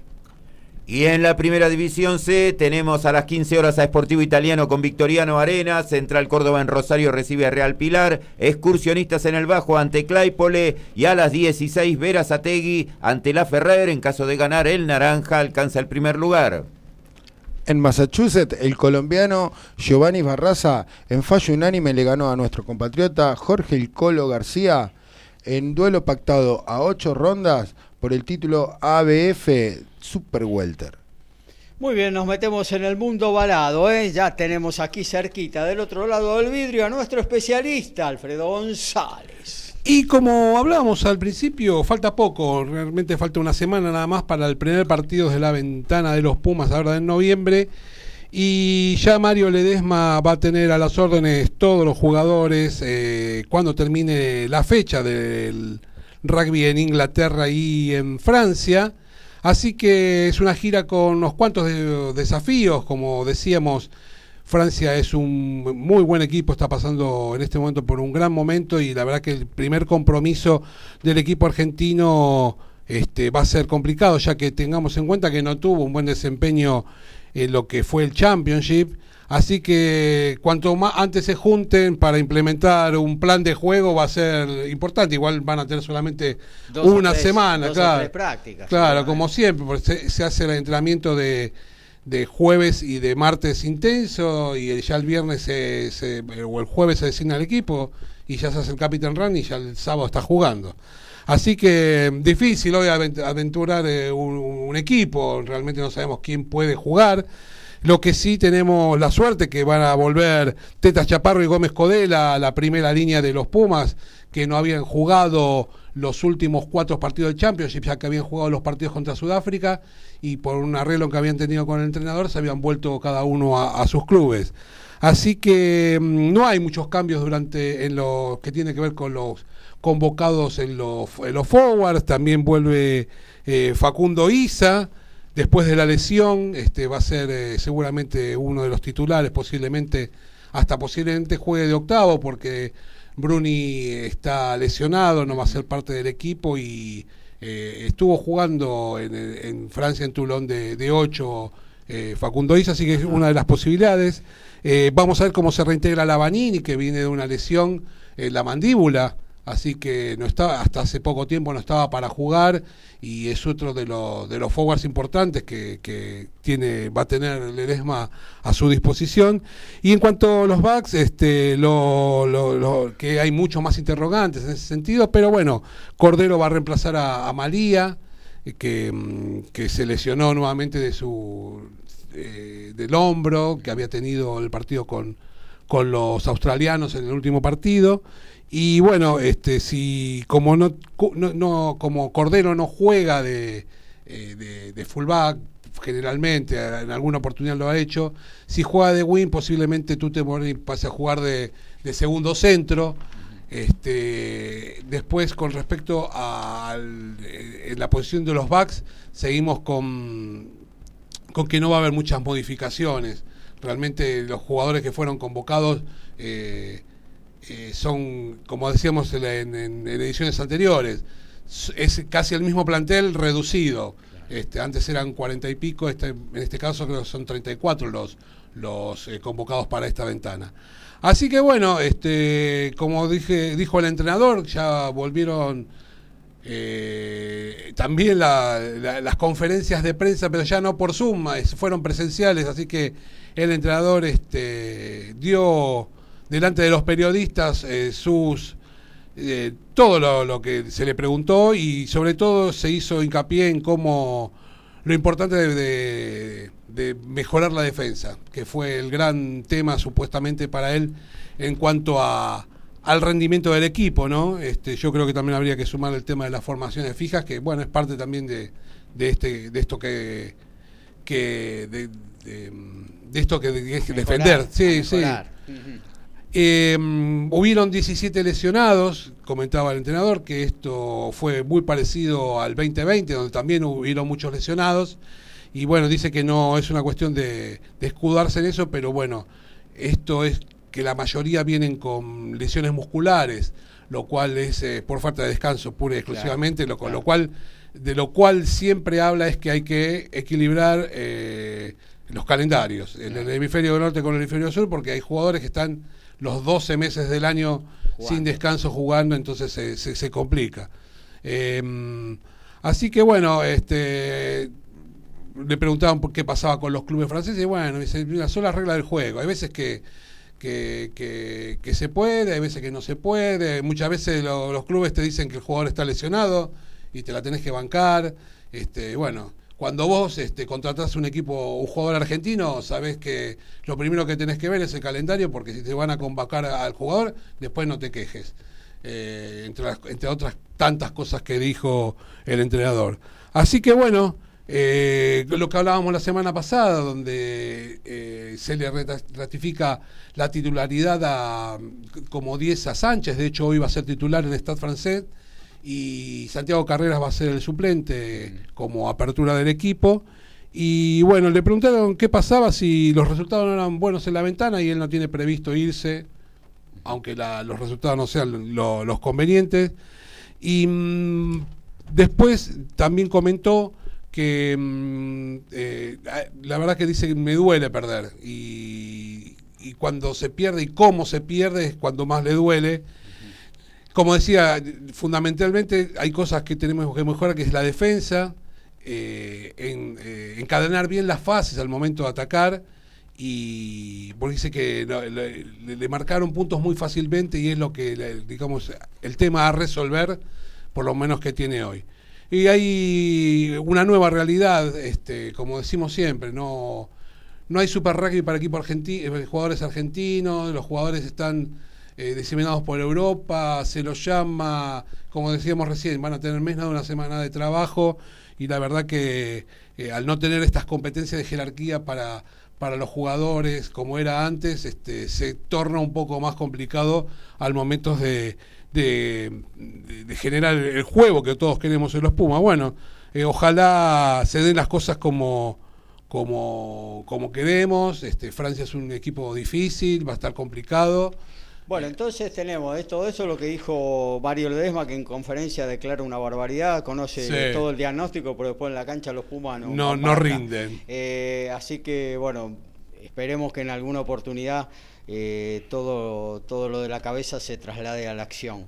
Eh, más allá de eso, digamos las tres, los tres partidos de esta ventana, ¿no? Arrancamos el próximo sábado. El próximo sábado se arranca contra Francia, el segundo partido es frente a Italia y se cierra la serie contra Irlanda, un lindo partido también para ver, una Irlanda que es prolijo, parejo, no se sale de, de lo que tiene estructurado siempre, la verdad que es eh, un buen rival para ver eh, en qué nivel están los Pumas. Tenemos para hablar algo del top 12 de la urba, porque ya se empiezan a acercarse los momentos definitorios, ¿no? Se están acercando los momentos definitorios, este ya posiblemente hoy, si se dan una serie de resultados, el SIC eh, sea el tercero clasificado ya para las semifinales. Para tener en cuenta, se define si se dan una serie de de combinaciones. Justo hoy juega con Cuba, que es el segundo en la zona. Eh, si, si, gana el SIC y Belgrano no tiene una tarde este, buena, eh, ya queda clasificado. Luego la ventaja que tiene Belgrano es que juega con VA, VA que no ganó este año todavía y es una buena posibilidad si gana la gente del marrón para acercarse al equipo de Cuba, que es el que está segundo en este momento eh, y clasificando para las semifinales del, Urba Top 12. En el otro partido de la zona van a jugar em, los Tilos con el Casi. Ambos vienen de perder y sin muchas posibilidades para seguir. En la zona B está el partido de la zona porque los dos clasificados, que son Newman e Hindú, se juegan, juegan hoy por la tarde. Hoy Newman está a dos puntos arriba de Hindú. Eh, con lo cual si Hindú gana lo pasaría en, el, en la tabla de, posiciones eh, y evitaría supuestamente jugar eh, con el SIC en la primera semifinal. El otros partidos que restan de la zona son regatas con Alumni y San Luis con Pucará en, una, en un Urba Top 12 que está, está lindo, este, se ven buenos partidos. Este, eh, la verdad que de a poquito eh, yo pensé que no iba, cuando dijeron que iban a volver, no iba a ser tan competitivo y la verdad que el torneo está, está lindo. Muy bien, muchas gracias Alfredo. Rápidamente vamos a actualizar ¿eh? lo que está pasando con la final de Super 20, rugby internacional y fútbol. Dani. Por supuesto, en el tercer tiempo restan 3 minutos 33 segundos para concluir el tercer cuarto. Instituto de Córdoba se supera 50-42 a Siginese Grima Comodoro Rivadavia. Gran levantaba, llevaba 16 puntos el equipo cordobés, lleva 8, hay dos tiros libres ahora para los comodorenses que lo está tirando eh, eh, eh, el hermano del, ex arquero de la selección argentina, Diego Romero. 50-44, todo por definirse. Último minuto de juego en Escocia y paliza de los escoceses a Tonga. Le están ganando 60 a 14 a punto de terminar. En 18 del segundo tiempo en Villa Crespo hay gol de Atlanta. Ignacio Colombini, Atlanta le gana 1 a 0 a Estudiantes de Buenos Aires. Somos pasionales, tenemos buena onda y también nos calentamos. Sumate a Código Deportivo. Somos como vos.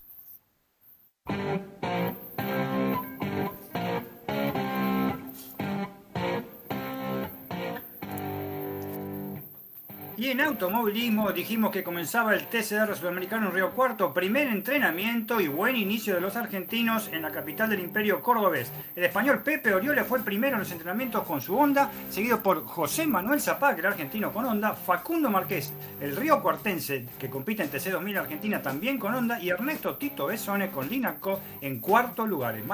Dentro de una hora son los segundos entrenamientos y luego a la tarde la clasificación. Simona Halep está recobrando sensaciones luego de una temporada muy complicada. Eh, la ex número uno decidió hacer una parada antes de darla por concluida y está jugando en Cluj Poca, esto es en su país, en Rumania, y accedió a la final tras vencer por 6-0, 6-1 a la ucraniana Marta Kostiuk. Mañana la ex número uno del mundo enfrentará a Net Contavate en la final, que como bien comenté al principio del programa, si Contavate vence a Halep en la final, clasificará a las finales de la WTA. Y en básquetbol, una bomba que se dio hace unos minutos, el Chusito González, el alero, gran alero con gran promedio, gran planilla este año en Kimsa y el año pasado, se va del conjunto santiagueño por motivos personales. Además, el conjunto de la Madre de Ciudades cortó a Delroy James, el americano, y eso sí es bastante lógico, y está a la búsqueda de un nuevo jugador. El argentino había promediado 14 puntos en esta Super 20, 2,7 asistencias durante 10 partidos disputados. Y quedó confirmado que Quade Cooper no será parte de los Wallabies en la ventana de noviembre. El jugador fue quien lo confirmó en una emotiva carta. Se mostró muy agradecido y ahora va a volver a Japón y se pondrá a disposición de su club Kinetsu Liners y el reemplazante será Lolesio que había quedado afuera. Finales en la fecha 10 de la Bundesliga, Bayern Múnich de visitante le ganó 5 a 2 a la Unión Berlín, el Bayern Leverkusen como local perdió 2 a 0 ante el Wolfsburgo, Borussia Dortmund le ganó 2 a 0 a Colonia, el Bielefeld de local terminó cayendo 2-1 ante el May 05 y Friburgo le ganó 3 a 1 al Greuther Foot. Esta noche Teis Sport de doble velada desde las 23 horas y desde la localidad de Villanueva, Córdoba, por el título latino FIF vacante de la categoría ligero, el choque entre la chaqueña Paola Benavides y la uruguaya Mayra Moneo. Además, la rosarina Victoria Bustos versus la bonaerense Yamila Reynoso, pactada a ocho asaltos. Nos metemos en el mundo del tenis, así que nos vamos al encuentro de Lautaro Miranda. Lauti. Para comentar, bien comentado al principio del programa. Hoy comenzó la quali del Master 1000 de París-Bercy, que es un torneo apasionante, la verdad. Hola. Normalmente siempre llegamos a este torneo con, bueno, la etapa final de lo que se refiere a la carrera, ¿no? Lo que tiene que ver con, con el torneo de maestros de fin de año. Y siempre suele pasar que algunos de los primeros del mundo, de los primeros del ranking, suelan eh, ahorrar combustible para llegar de buena manera al torneo de maestros que este año y por primera vez se disputará en Turín tras disputarse durante 12 temporadas consecutivas en Londres. Este año se traslada a, Turín, eh, allí en Italia, primera vez que Italia recibe esta competencia, y uno de justamente los que está carburando es eh, Matteo Berretini, que es italiano, por supuesto, está clasificado ya para el torneo de maestros y que decidió preservarse esta semana en París para llegar en óptimas condiciones a, bueno, el torneo que tendrá lugar allí, si bien no es en su casa, porque él es romano, en su patria, por supuesto. Y bueno, como bien comentaba, ya hay dos argentinos en el cuadro principal, Del Bonis que debutará ante Cameron Norrie y el Peque Shorman que estará debutando ante John Millman y el tercero que podía sumarse era Federico Coria pero lamentablemente no podrá ser así porque cayó en la primera ronda de la quali ante el eslovaco Norbert Gombos, fue 6-2, 5-7, 1-6, si bien el parcial del último set bastante abultado, la realidad es que estuvo cerca de poder cerrarlo en el, en el segundo, lo perdió 7-5 y después se desmoronó.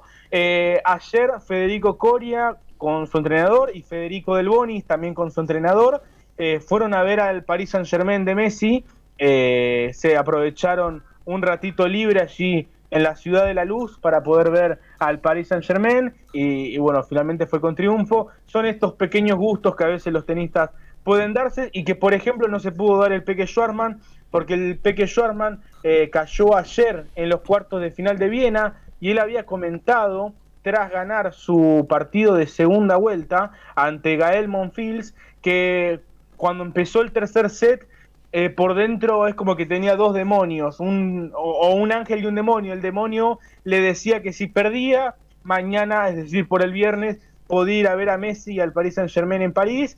Pero bueno, el, eh, ángel le decía que si ganaba, eh, todavía podía seguir en competencia por clasificar al torneo de maestros. Ganó, venció a Gael Monfil, fue 6-2 en el tercero, pero ayer cayó ante Frances Tiafoe, el, el estadounidense que viene una semana impresionante porque pasó la quali en Viena y venció a Stefano Tsitsipas en la segunda ronda para luego superar al Peque en los cuartos de final, un partido realmente muy cambiante porque Tiafoe lideraba 6-4, 5-1 en el segundo parcial y después de eso el Peque Shorman ganó cinco juegos consecutivos, incluidos tres quiebres y sorprendentemente cuando sacó 6-5 para ir al tercero, eh, Tiafoe le quebró, luego Shorman tuvo una pelota de set en, en el segundo, en el tiebreak del segundo parcial, pero no lo pudo concretar y finalmente terminó perdiendo por 4, 6, 6, 7. bueno, esas cosas que, que, tiene, ¿no? A veces el tenis, eh, quizás luego del partido, hasta uno piensa, bueno, quizá era mejor perder 6-1 el segundo que remontarlo, estar a punto de ganarlo, tener incluso pelota para set y terminar perdiéndolo en un tiebreak muy ajustado. Eh, esta derrota, por supuesto, significó ya eh, la por así decirlo. O sea, Sherman quedó fuera de juego eh, de poder volver al torneo de maestros. Recordemos que el Peque fue parte de la última edición en Londres en el 2020 eh, y bueno, de esta manera no, no puede acceder a la nueva edición del 2021. Aún así, el Peque está entre los 15 jugadores que más puntos sumaron en el 2021. Eh, es decir, si bien las expectativas iniciales de la temporada con él ubicado en el top 10 eran otras, la verdad que la temporada, especialmente desde Roland Garros para acá, al menos en mi opinión, ha, cumplido. Por supuesto que tiene algunos puntos bajos, pero me parece que ha sido bastante regular eh, desde Roland Garros para acá. La terminó, los jugadores como él. La terminó acomodando la, la, temporada, que venía bastante errática, pero bueno. sí, la gira de polvo fue bastante mala, muchas derrotas en, en primeras rondas. Pero vos sabés, Gaby, que los jugadores como él como quizás un Carreño Busto, un Bautista Gut, no son esos jugadores que quizás pegan un super resultado y con eso salvan la temporada. Son esos jugadores regulares, jugadores que ganan dos, tres partidos por torneo, claro, y, y, bueno, sorprendentemente en esta gira indoor siempre le suele ir bien. Uno quizás asocia su estilo de juego con las canchas lentas y dice, ¿cómo le puede ir bien en indoor? Pero hay una explicación. En las canchas indoor la pelota pica muy bajo. Y lo que a un jugador de un metro noventa, quizás en un polvo ladrillo, le facilita para pegar a la altura de la cintura, a él le ocurre eso en las canchas indoor. Entonces esto genera que él lógicamente pueda desplegar un mejor nivel de tenis eh, en estas condiciones. Eh, pero bueno, pasando ya a lo que tiene que ver rapidito con, Juan Manuel Cerúndolo, octava semifinal de Challenger, décima en general en el año, contando un Future y por supuesto su conquista en el ATP de Córdoba. Enfrentará hoy al peruano Juan Pablo Varillas, que bueno, es uno de los mejores jugadores del año, está entre los mejores 100 de la temporada y ayer derrotó al argentino Tomás Echeverry. Esto se va a realizar en Lima, por supuesto, porque eh, Varillas va a ser sumamente local, va a tener seguramente Juanma a la hinchada en contra. Pero la buena noticia es que ya aseguró con estas semifinales acceder al puesto 90 del ranking. Eh, bien decía, ¿no? Que es el nuevo top 100 del, del, tenis argentino, ya son seis los top 100 y es el más joven desde Del Potro en el 2006. Así que, bueno, estadística a tener en cuenta seguramente. Una preguntita, para Jonathan de Palermo nos dice, hola Código, hablaban, de, hablaban de Cerúndolo eh, cuando hablábamos al comienzo en la presentación de los temas del día, y dice, escuché mal o ya se clasificó para el máster de la Next Gen de fin de temporada, Me, nos dice Jonathan de Palermo. Sí, muy buena pregunta. Aprovecho para saludar a Jonathan, que siempre manda sus consultas. Eh, no lo confirmó aún la página oficial, pero según los cálculos que algunos grupos de periodistas estuvimos haciendo, ya estaría dentro. Porque Hugo Gastón, que es, el francés que está también peleando, perdió en la segunda ronda del Challenger de Brest.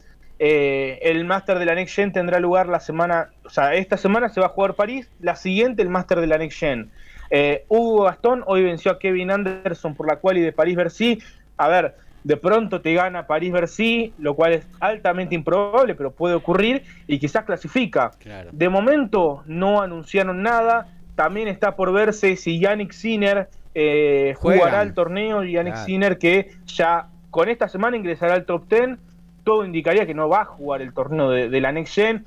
Félix Ollera Lassim, que también está ahí muy cerquita, todo indicaría que no lo va a jugar. También está la duda de si finalmente habrá un invitado italiano, porque la organización se reserva una invitación, pero ya está Lorenzo Musetti clasificado de manera directa, por lo cual ya habrá como mínimo un italiano. Eh, y bueno, en ese sentido, no solo clasificaría, sí, eh, ¿Baez no tiene chance de entrar? Bueno, justamente Ricky era lo que iba a comentar, que no solo clasificaría Juan Manuel, sino que también estaría clasificando Sebastián Báez. Eh, pero bueno, son todas cuestiones que la organización, cuando los jugadores clasifican, la organización pone en el Twitter, tal ha clasificado. No ocurrió con Juan Manuel Cerúndolo por ahora, y de momento no estaría ocurriendo tampoco con Sebastián Báez. Eh, así que bueno, queda todavía por resolverse. Todo indicaría que ambos estarán presentes en la cita Next Gen de Milán. Pero bueno, para cerrar, ¿no? Comentando lo que tiene que ver con el Argentina Open de mujeres, eh, va a haber como mínimo, mínimo, cuatro confirmadas. Lourdes Carlé entró de manera directa eh, y a su vez Victoria Bocio, Jazmín Hortensi y Solana Sierra entraron por invitaciones. Pero acá hay una cuestión, porque en, el, en la lista hay dos lugares para wildcards a top 50 que lógicamente no serán utilizados porque caso contrario hubieran sido ya eh, anunciados. Y Victoria Bocio podría ingresar de manera directa al cuadro, liberando otra invitación eh, que puede ser para alguna jugadora que esté en la quali, que de momento las invitadas a la quali son Julieta y Sofía Lueni. Todo indicaría que alguna de ellas pueda recibir, eh, en realidad las dos, porque en realidad todavía falta anunciar otra invitación que puedan ser finalmente las invitadas al cuadro principal y que el el torneo se termine llenando, la clasificación se termine llenando con suplentes, jugadoras argentinas que vayan y firmen y que jueguen. Eh, la gran atracción, si se quiere, va a ser por supuesto Lourdes Carlé entre las argentinas, pero habrá dos tenistas top 100. Ellas son la egipcia Mayar Sherif, que ya lo comenté en otras ocasiones, recibe eh, apoyo de Mohamed Salah, eh, entre otras cuestiones, no solo con dinero, sino también con la ayuda para conseguir patrocinios. Y la otra es Beatriz Haddad Maya, que viene de hacer octavos de final en Indian Wells, es 91 del mundo, es brasilera, en su momento estuvo ubicada en el top 50 y este año, debido a una suspensión por doping, eh, le tocó arrancar desde cero, una suspensión a mi manera de ver injusta porque comprobaron que la sustancia que había ingerido de manera sumamente eh, desintencionada no le generó ninguna ventaja, pero bueno, son estas cosas que tiene la ITF y eh, debo decir que la otra gran atracción será la brasilera Laura Pigosi. ¿Por qué gran atracción si es la 270 del mundo? Bueno, porque este año en Tokio, junto a Luisa Stefani, número 20 en dobles, obtuvieron la medalla de bronce tras bueno, un gran torneo que realizaron y fue la primera medalla eh, que recibió Brasil en el tenis. Así que bueno, será por supuesto la otra gran atracción, justo con Victoria Jiménez Casinceba, tenista de Andorra y número uno del mundo a nivel junior. Así que bueno, junto con las argentinas, estas son las tenistas que serán de gran atracción. Mañana la quali, entrada libre y gratuita desde las 11 de la mañana. El lunes el cuadro principal. Las entradas se pueden adquirir a través de Ticketek. Así que bueno, estaremos intentando eh, participar desde allí, desde el Buenos Aires Lawn Tennis para MG Radio. Perfecto. ¿Va por tele el torneo ese? Sí, ¿no? Eh, en teoría se transmitirá por Teis Sport un partido por día, que lo anunciará la organización. Eh, sigan a las redes de la organización, tanto en Instagram como en Twitter, para informarse cuál será el partido del día transmitido por Teis Sport. Todo el torneo por Teis Sport Play y las dos semifinales del sábado y la final del domingo sí serán transmitidas por Teis Sport en televisión. Muy bien, muchas gracias eh, Lautaro Miranda. Actualizamos el básquetbol, se viene la final del Super 20, rugby, fútbol, Dani. Sí, está en el definitorio cuarto cuarto con este, eh, dos minutos, eh, un minuto eh, cincuenta. Está ganando Instituto por 64 a 52. Una gran tarea. Los, triples de Weyland, de Gastón Weyland en el tercer cuarto fueron determinantes, aún por la levantada que tuvo el norteamericano Elliot, ex San Lorenzo y ex campeón con San Lorenzo, que marcó 11 puntos. 64 a 56 horas, restan 7 minutos 58 segundos. Final del partido de Murrayfield, Escocia le terminó ganando a Tonga 60 a 14. En la Liga de Francia, 42 del primer tiempo, Metz y Saint-Étienne igualan 1 a 1. En la Serie A final, Atalanta y Lazio 2 a 2. En la Liga Española, el Elche como local perdió 2 a 1 ante el Real Madrid. En 25 del segundo tiempo, Sevilla le gana 2 a 0 a Osasuna. Hacemos periodismo. Nos encantan los deportes. Lo sentimos y vivimos al tope. Somos iguales a vos. Somos Código Deportivo.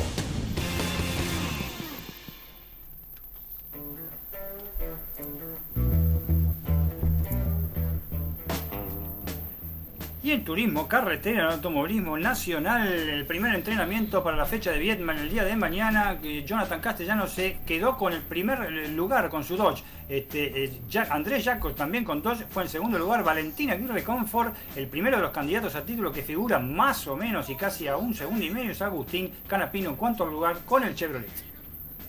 Yannick Sinner, que a partir del próximo lunes será top 10 del ranking ATP, lideraba por 6-3-5-2 ante Frances Tiafoe en la semifinal de Viena. Bueno, Frances Tiafoe ganó 5 juegos consecutivos para ganar 7-5 el segundo set y ahora está sacando 2 1 en el tercero. Espera Alexander Zverev en la final. Y triunfazo de los Denver Nuggets en la NBA anoche, muy tarde en, Colorado. Le ganaron 106 a 75. Verdadera paliza a los Dallas Mavericks. ¿eh? Una buena actuación esta vez de Facu Campaso, que por lo menos se le abrió el aro con un triple bárbaro. 6 puntos, 0 asistencia, pero 3 rebotes. Recibió una infracción muy dura también que no lesionó de milagro. Aaron Gordon con 13 y Bill Wharton con 17 fueron los que aportaron los mayores tantos para el conjunto de Colorado, mientras que para los Mavericks el famoso Luca Doncic hizo nada más que 16 puntos, bajo para su gran score. Y Alan Wynne Jones, el caballero rojo, ya está listo para hacer historia. Hoy va a jugar su test 149 en el rugby internacional, convirtiéndose en el jugador con más caps de la historia. Otro que cumple con números redondos en el día de hoy es Bowden Barrett, que va a ser el undécimo jugador en alcanzar los 100 partidos para Nueva Zelanda. Y a 8 del final, el Manchester City continúa como local perdiendo 1 a 0 ante el Crystal Palace.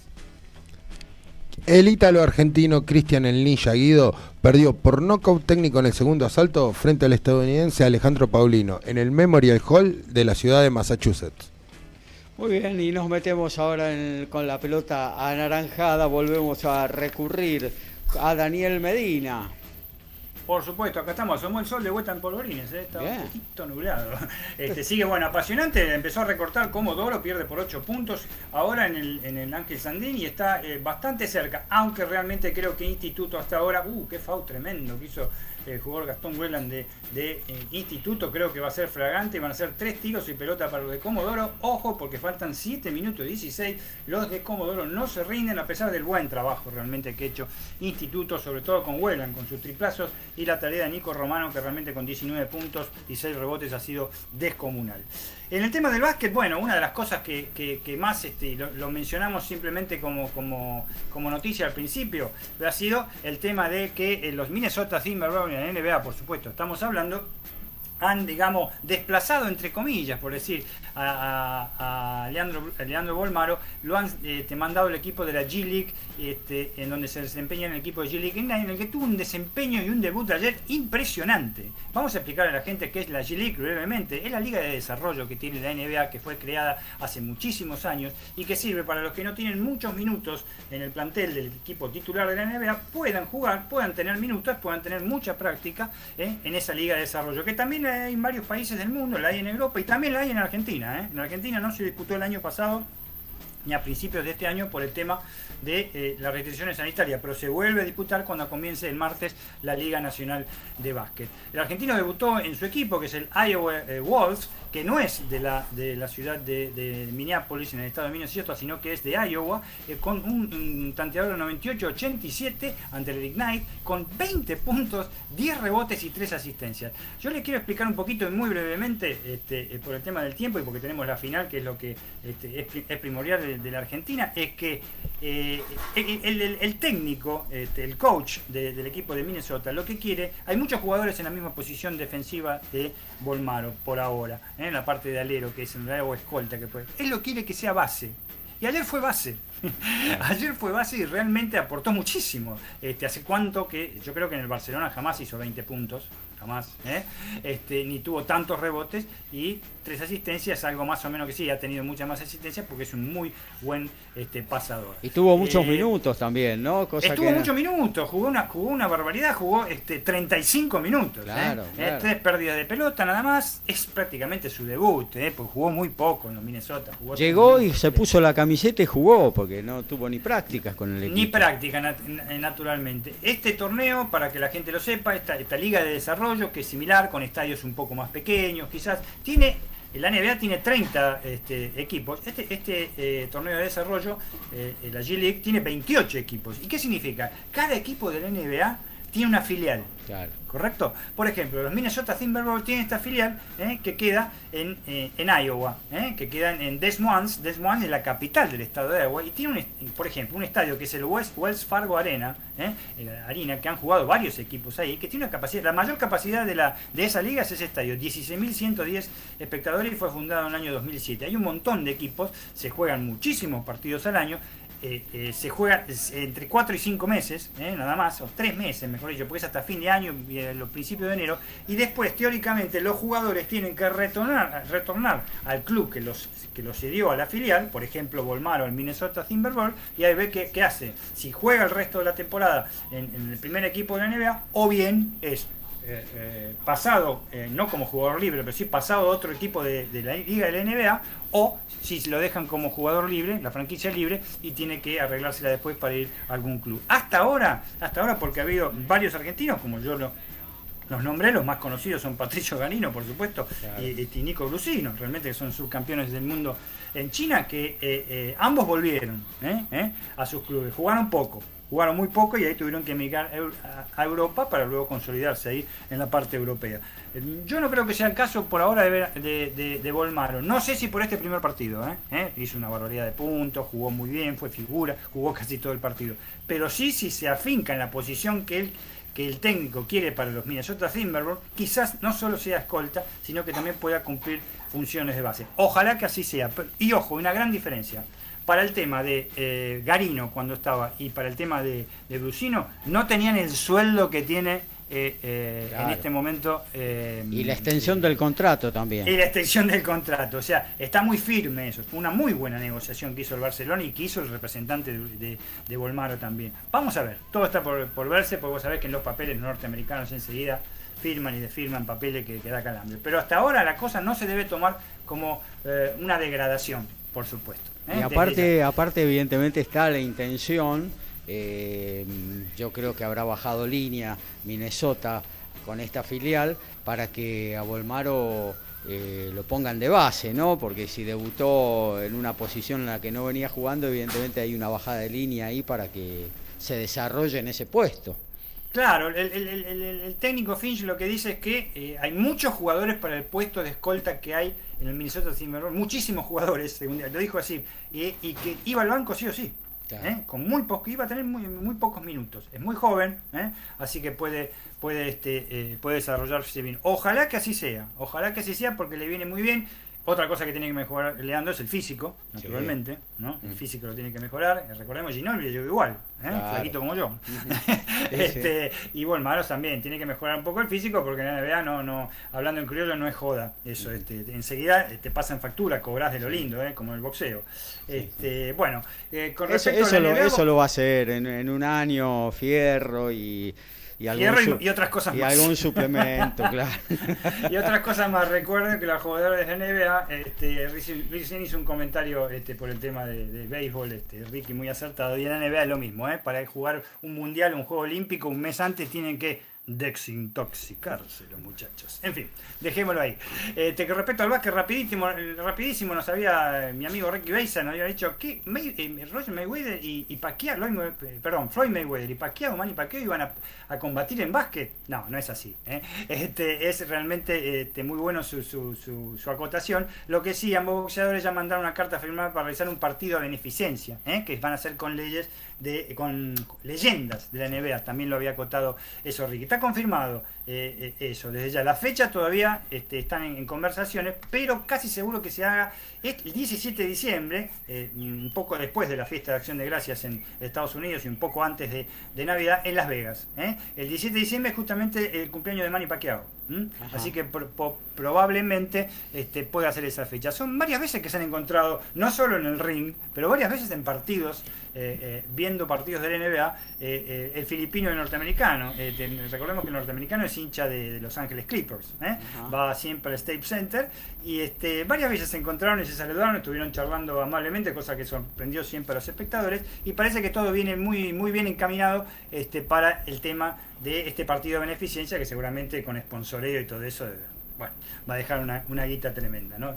Eh, la Liga Nacional de Básquet, faltan 4 minutos 38, 71, 61 por 10 puntos. Está ganando este, el equipo Instituto de Córdoba, se encamina, falta mucho todavía, 4 minutos y medio en básquet es una eternidad, este, pero se encamina quizás al título Super 20 para ver si deja de ser cebollita. ¿eh? Salió en tres campeonatos distintos, salió subcampeón Instituto en 6 años. Es subcampeón de la Liga de Desarrollo, subcampeón de la Copa Sudamericana y subcampeón de la Liga Nacional de Básquet. Así que vamos a ver si, si, si, si esta vez se le da tiene con qué, ha liderado todo, eh, ganó los dos primeros cuartos, empató el tercero y el cuarto por ahora lo está perdiendo, pero por, muy poquito. Está ahí, está haciendo una muy buena, muy sólida. No le sobra nada, ¿eh? a pesar que decir 10 puntos es muchísimo, no, no, no le sobra nada. Pero es hasta ahora un justo ganador. Por último, vamos a decir el tema de las posiciones en la NBA, ¿eh? Porque ya no existen invictos. Sí, todavía hay invictos. El Utah Jazz tiene 4 jugados y 0 perdidos. El único invicto es el puntero de la conferencia este. Los Warriors perdieron el invicto, están cuatro victorias y una derrota. Y en la conferencia este, oeste, eh, besos en la eh, conferencia eh, oeste, perdón, en la cual los este, Nuggets están en séptimo lugar. Por ahora están entrando, por ejemplo, si hubiera terminado para los playoffs, están bastante lejos, con un récord de 3-2.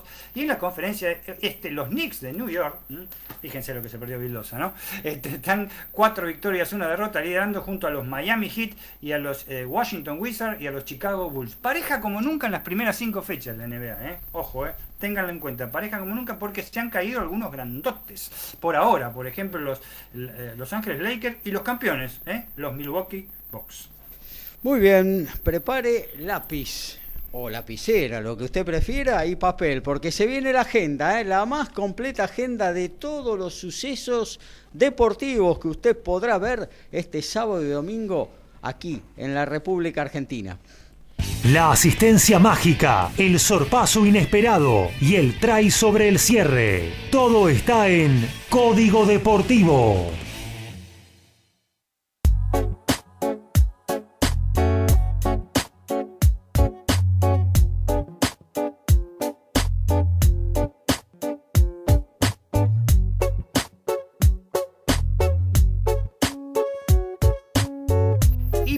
Agenda tenemos este, hoy sábado, este, 30 de octubre, Liga Femenina de Básquet, Obras Sanitarias versus Indios de Junín a las 19 horas por DirecTV. Mañana domingo, 31 de octubre, NBA, Minnesota Timberwolves, Denver Nuggets, 22 horas, League Pass. De las 15.30, Juan Manuel Cerundo ante Juan Pablo Varilla se puede ver por Challenger TV en la página oficial del ATP, atptour.com.es se puede ver la semifinal del nuevo Top 100 argentino en Perú. Y mañana, a partir de las 6 de la mañana, final de San Petersburgo, Chilich ante Taylor Fritz. También a las 6 de la mañana, Simona Hadet, Antanet Contavit en Cluina Poca. También las finales de Viena y de eh, Kurmayer de la WTA se pueden ver por Star Plus. Y mañana, desde las 11, eh, a partir de las 11, por Teis Sport Play, la quali de la Argentina Open WTA y a partir de toda la semana, desde las 10 de la mañana, todo por Teis Sport Play y un partido a la semana, eh, un partido por día, perdón, por la señal de Teis Sport en televisión. Y en automovilismo, mañana domingo 31 de octubre, TCR Sudamericano desde el Autódromo de Río Cuarto, 9 de la mañana y 12.45, carrera 1 y carrera 2 respectivamente, Televisa TIC Sport, mañana domingo también, Turismo Carretera Copa de Oro, tercera fecha en Vietma a las 13.45, 2 menos cuarto de la tarde por la TV pública. Ahora en un ratito, 13 y 15 por estar más, Gales, Nueva Zelanda. Todos los partidos de la urba que son a las 15 y 30 los podés ver también por estar más. A las 16.05 por estar más podés ver Bordeaux, Clermont. Eh, a las 18 y 30, Argentina 15, Uruguay por estar más. El que gana es el campeón. Si hay empate, el torneo se lo queda a Uruguay. Mañana domingo a las 12, Harlequin Saracens por estar más. Y a las 17.05, Racing 92 con Toulouse por ESPN 3.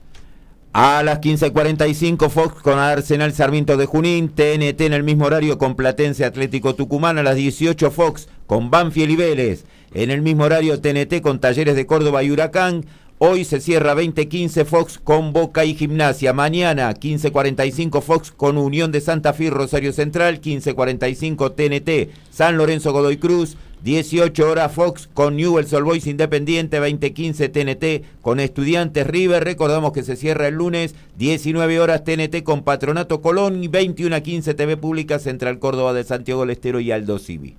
Bueno, en el peso welter de las 16 horas por la plataforma Dazón, Chantel Cameron versus Mari Maggi. A las 20 horas por ESPN o Star Más, eh, hay que confirmar lo que dijo Gaby, eh, José Chon Cepeda versus Josué Vargas a 10 asaltos en la categoría welter. Combate Space a las 21 horas, eh, Mariana Juárez versus Jackie Navas por el título Diamante Super Gallos MB, Teis Sport 22-15 horas, Alberto Palmeta versus Jay Solano, y ESPN 2 eh, a las 22 horas, Jamal James versus Ratzab Butaev, Sharon Ennis versus Tomás Dulorne y Matías Romero versus Michael Rivera. Teis Sport 23-30 horas, Paola eh, Benavides versus Mayra Moneo.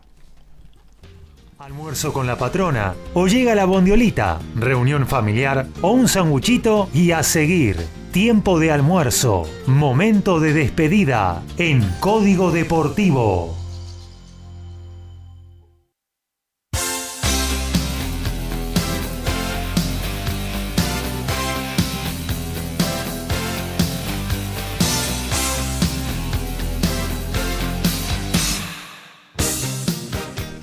Y nos vamos, se nos terminó esta verdadera eh, maratón deportiva que tuvimos desde las 11 hasta este entonces con absolutamente todas las disciplinas, eh, con info y opinión para compartir con todos ustedes.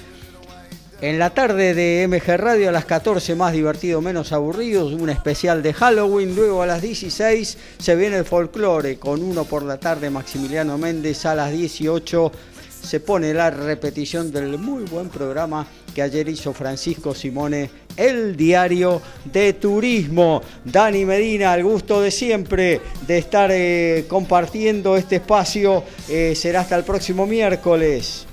Hasta el miércoles, Gaby, audiencia, compañeros, un gran día, que pasen un gran fin de semana. Restan 2 minutos 11 segundos, gana Instituto la final del Super 20, 75-64 por 11 puntos, casi juzgada la cosa. Lo mismo digo para vos, Lautaro, abrazo grande. Abrazo grande, Gabriel. Nos reencontraremos el miércoles. Eh, y bueno, un saludo grande para todos y que tengan un muy buen fin de semana. Hasta Ricardo, Ricardo Beisa, gracias por venir. No, Gaby, vos sabés que es un placer. Eh, un saludo a todos los compañeros, a la audiencia. Y bueno, ahora a preparar algo para comer livianito que en un rato juego al fútbol. Ahí estamos. Eh, Alfredo González, gracias por venir. Eh. Gracias muchachos y audiencia. No hay bondiolita, pero mire mi cara de alegría. Me está esperando un asado en Moreno, así que de acá me voy. Te voy a tirar mis tres verdades. Sí. Eh, la tierra es redonda. Sí. Las vacunas salvan vidas. Sí. Y el asado es lo más rico que hay. Gracias Alfredo, hasta la próxima Horacio, un gusto. Igualmente para mí y nos estamos reencontrando el próximo miércoles.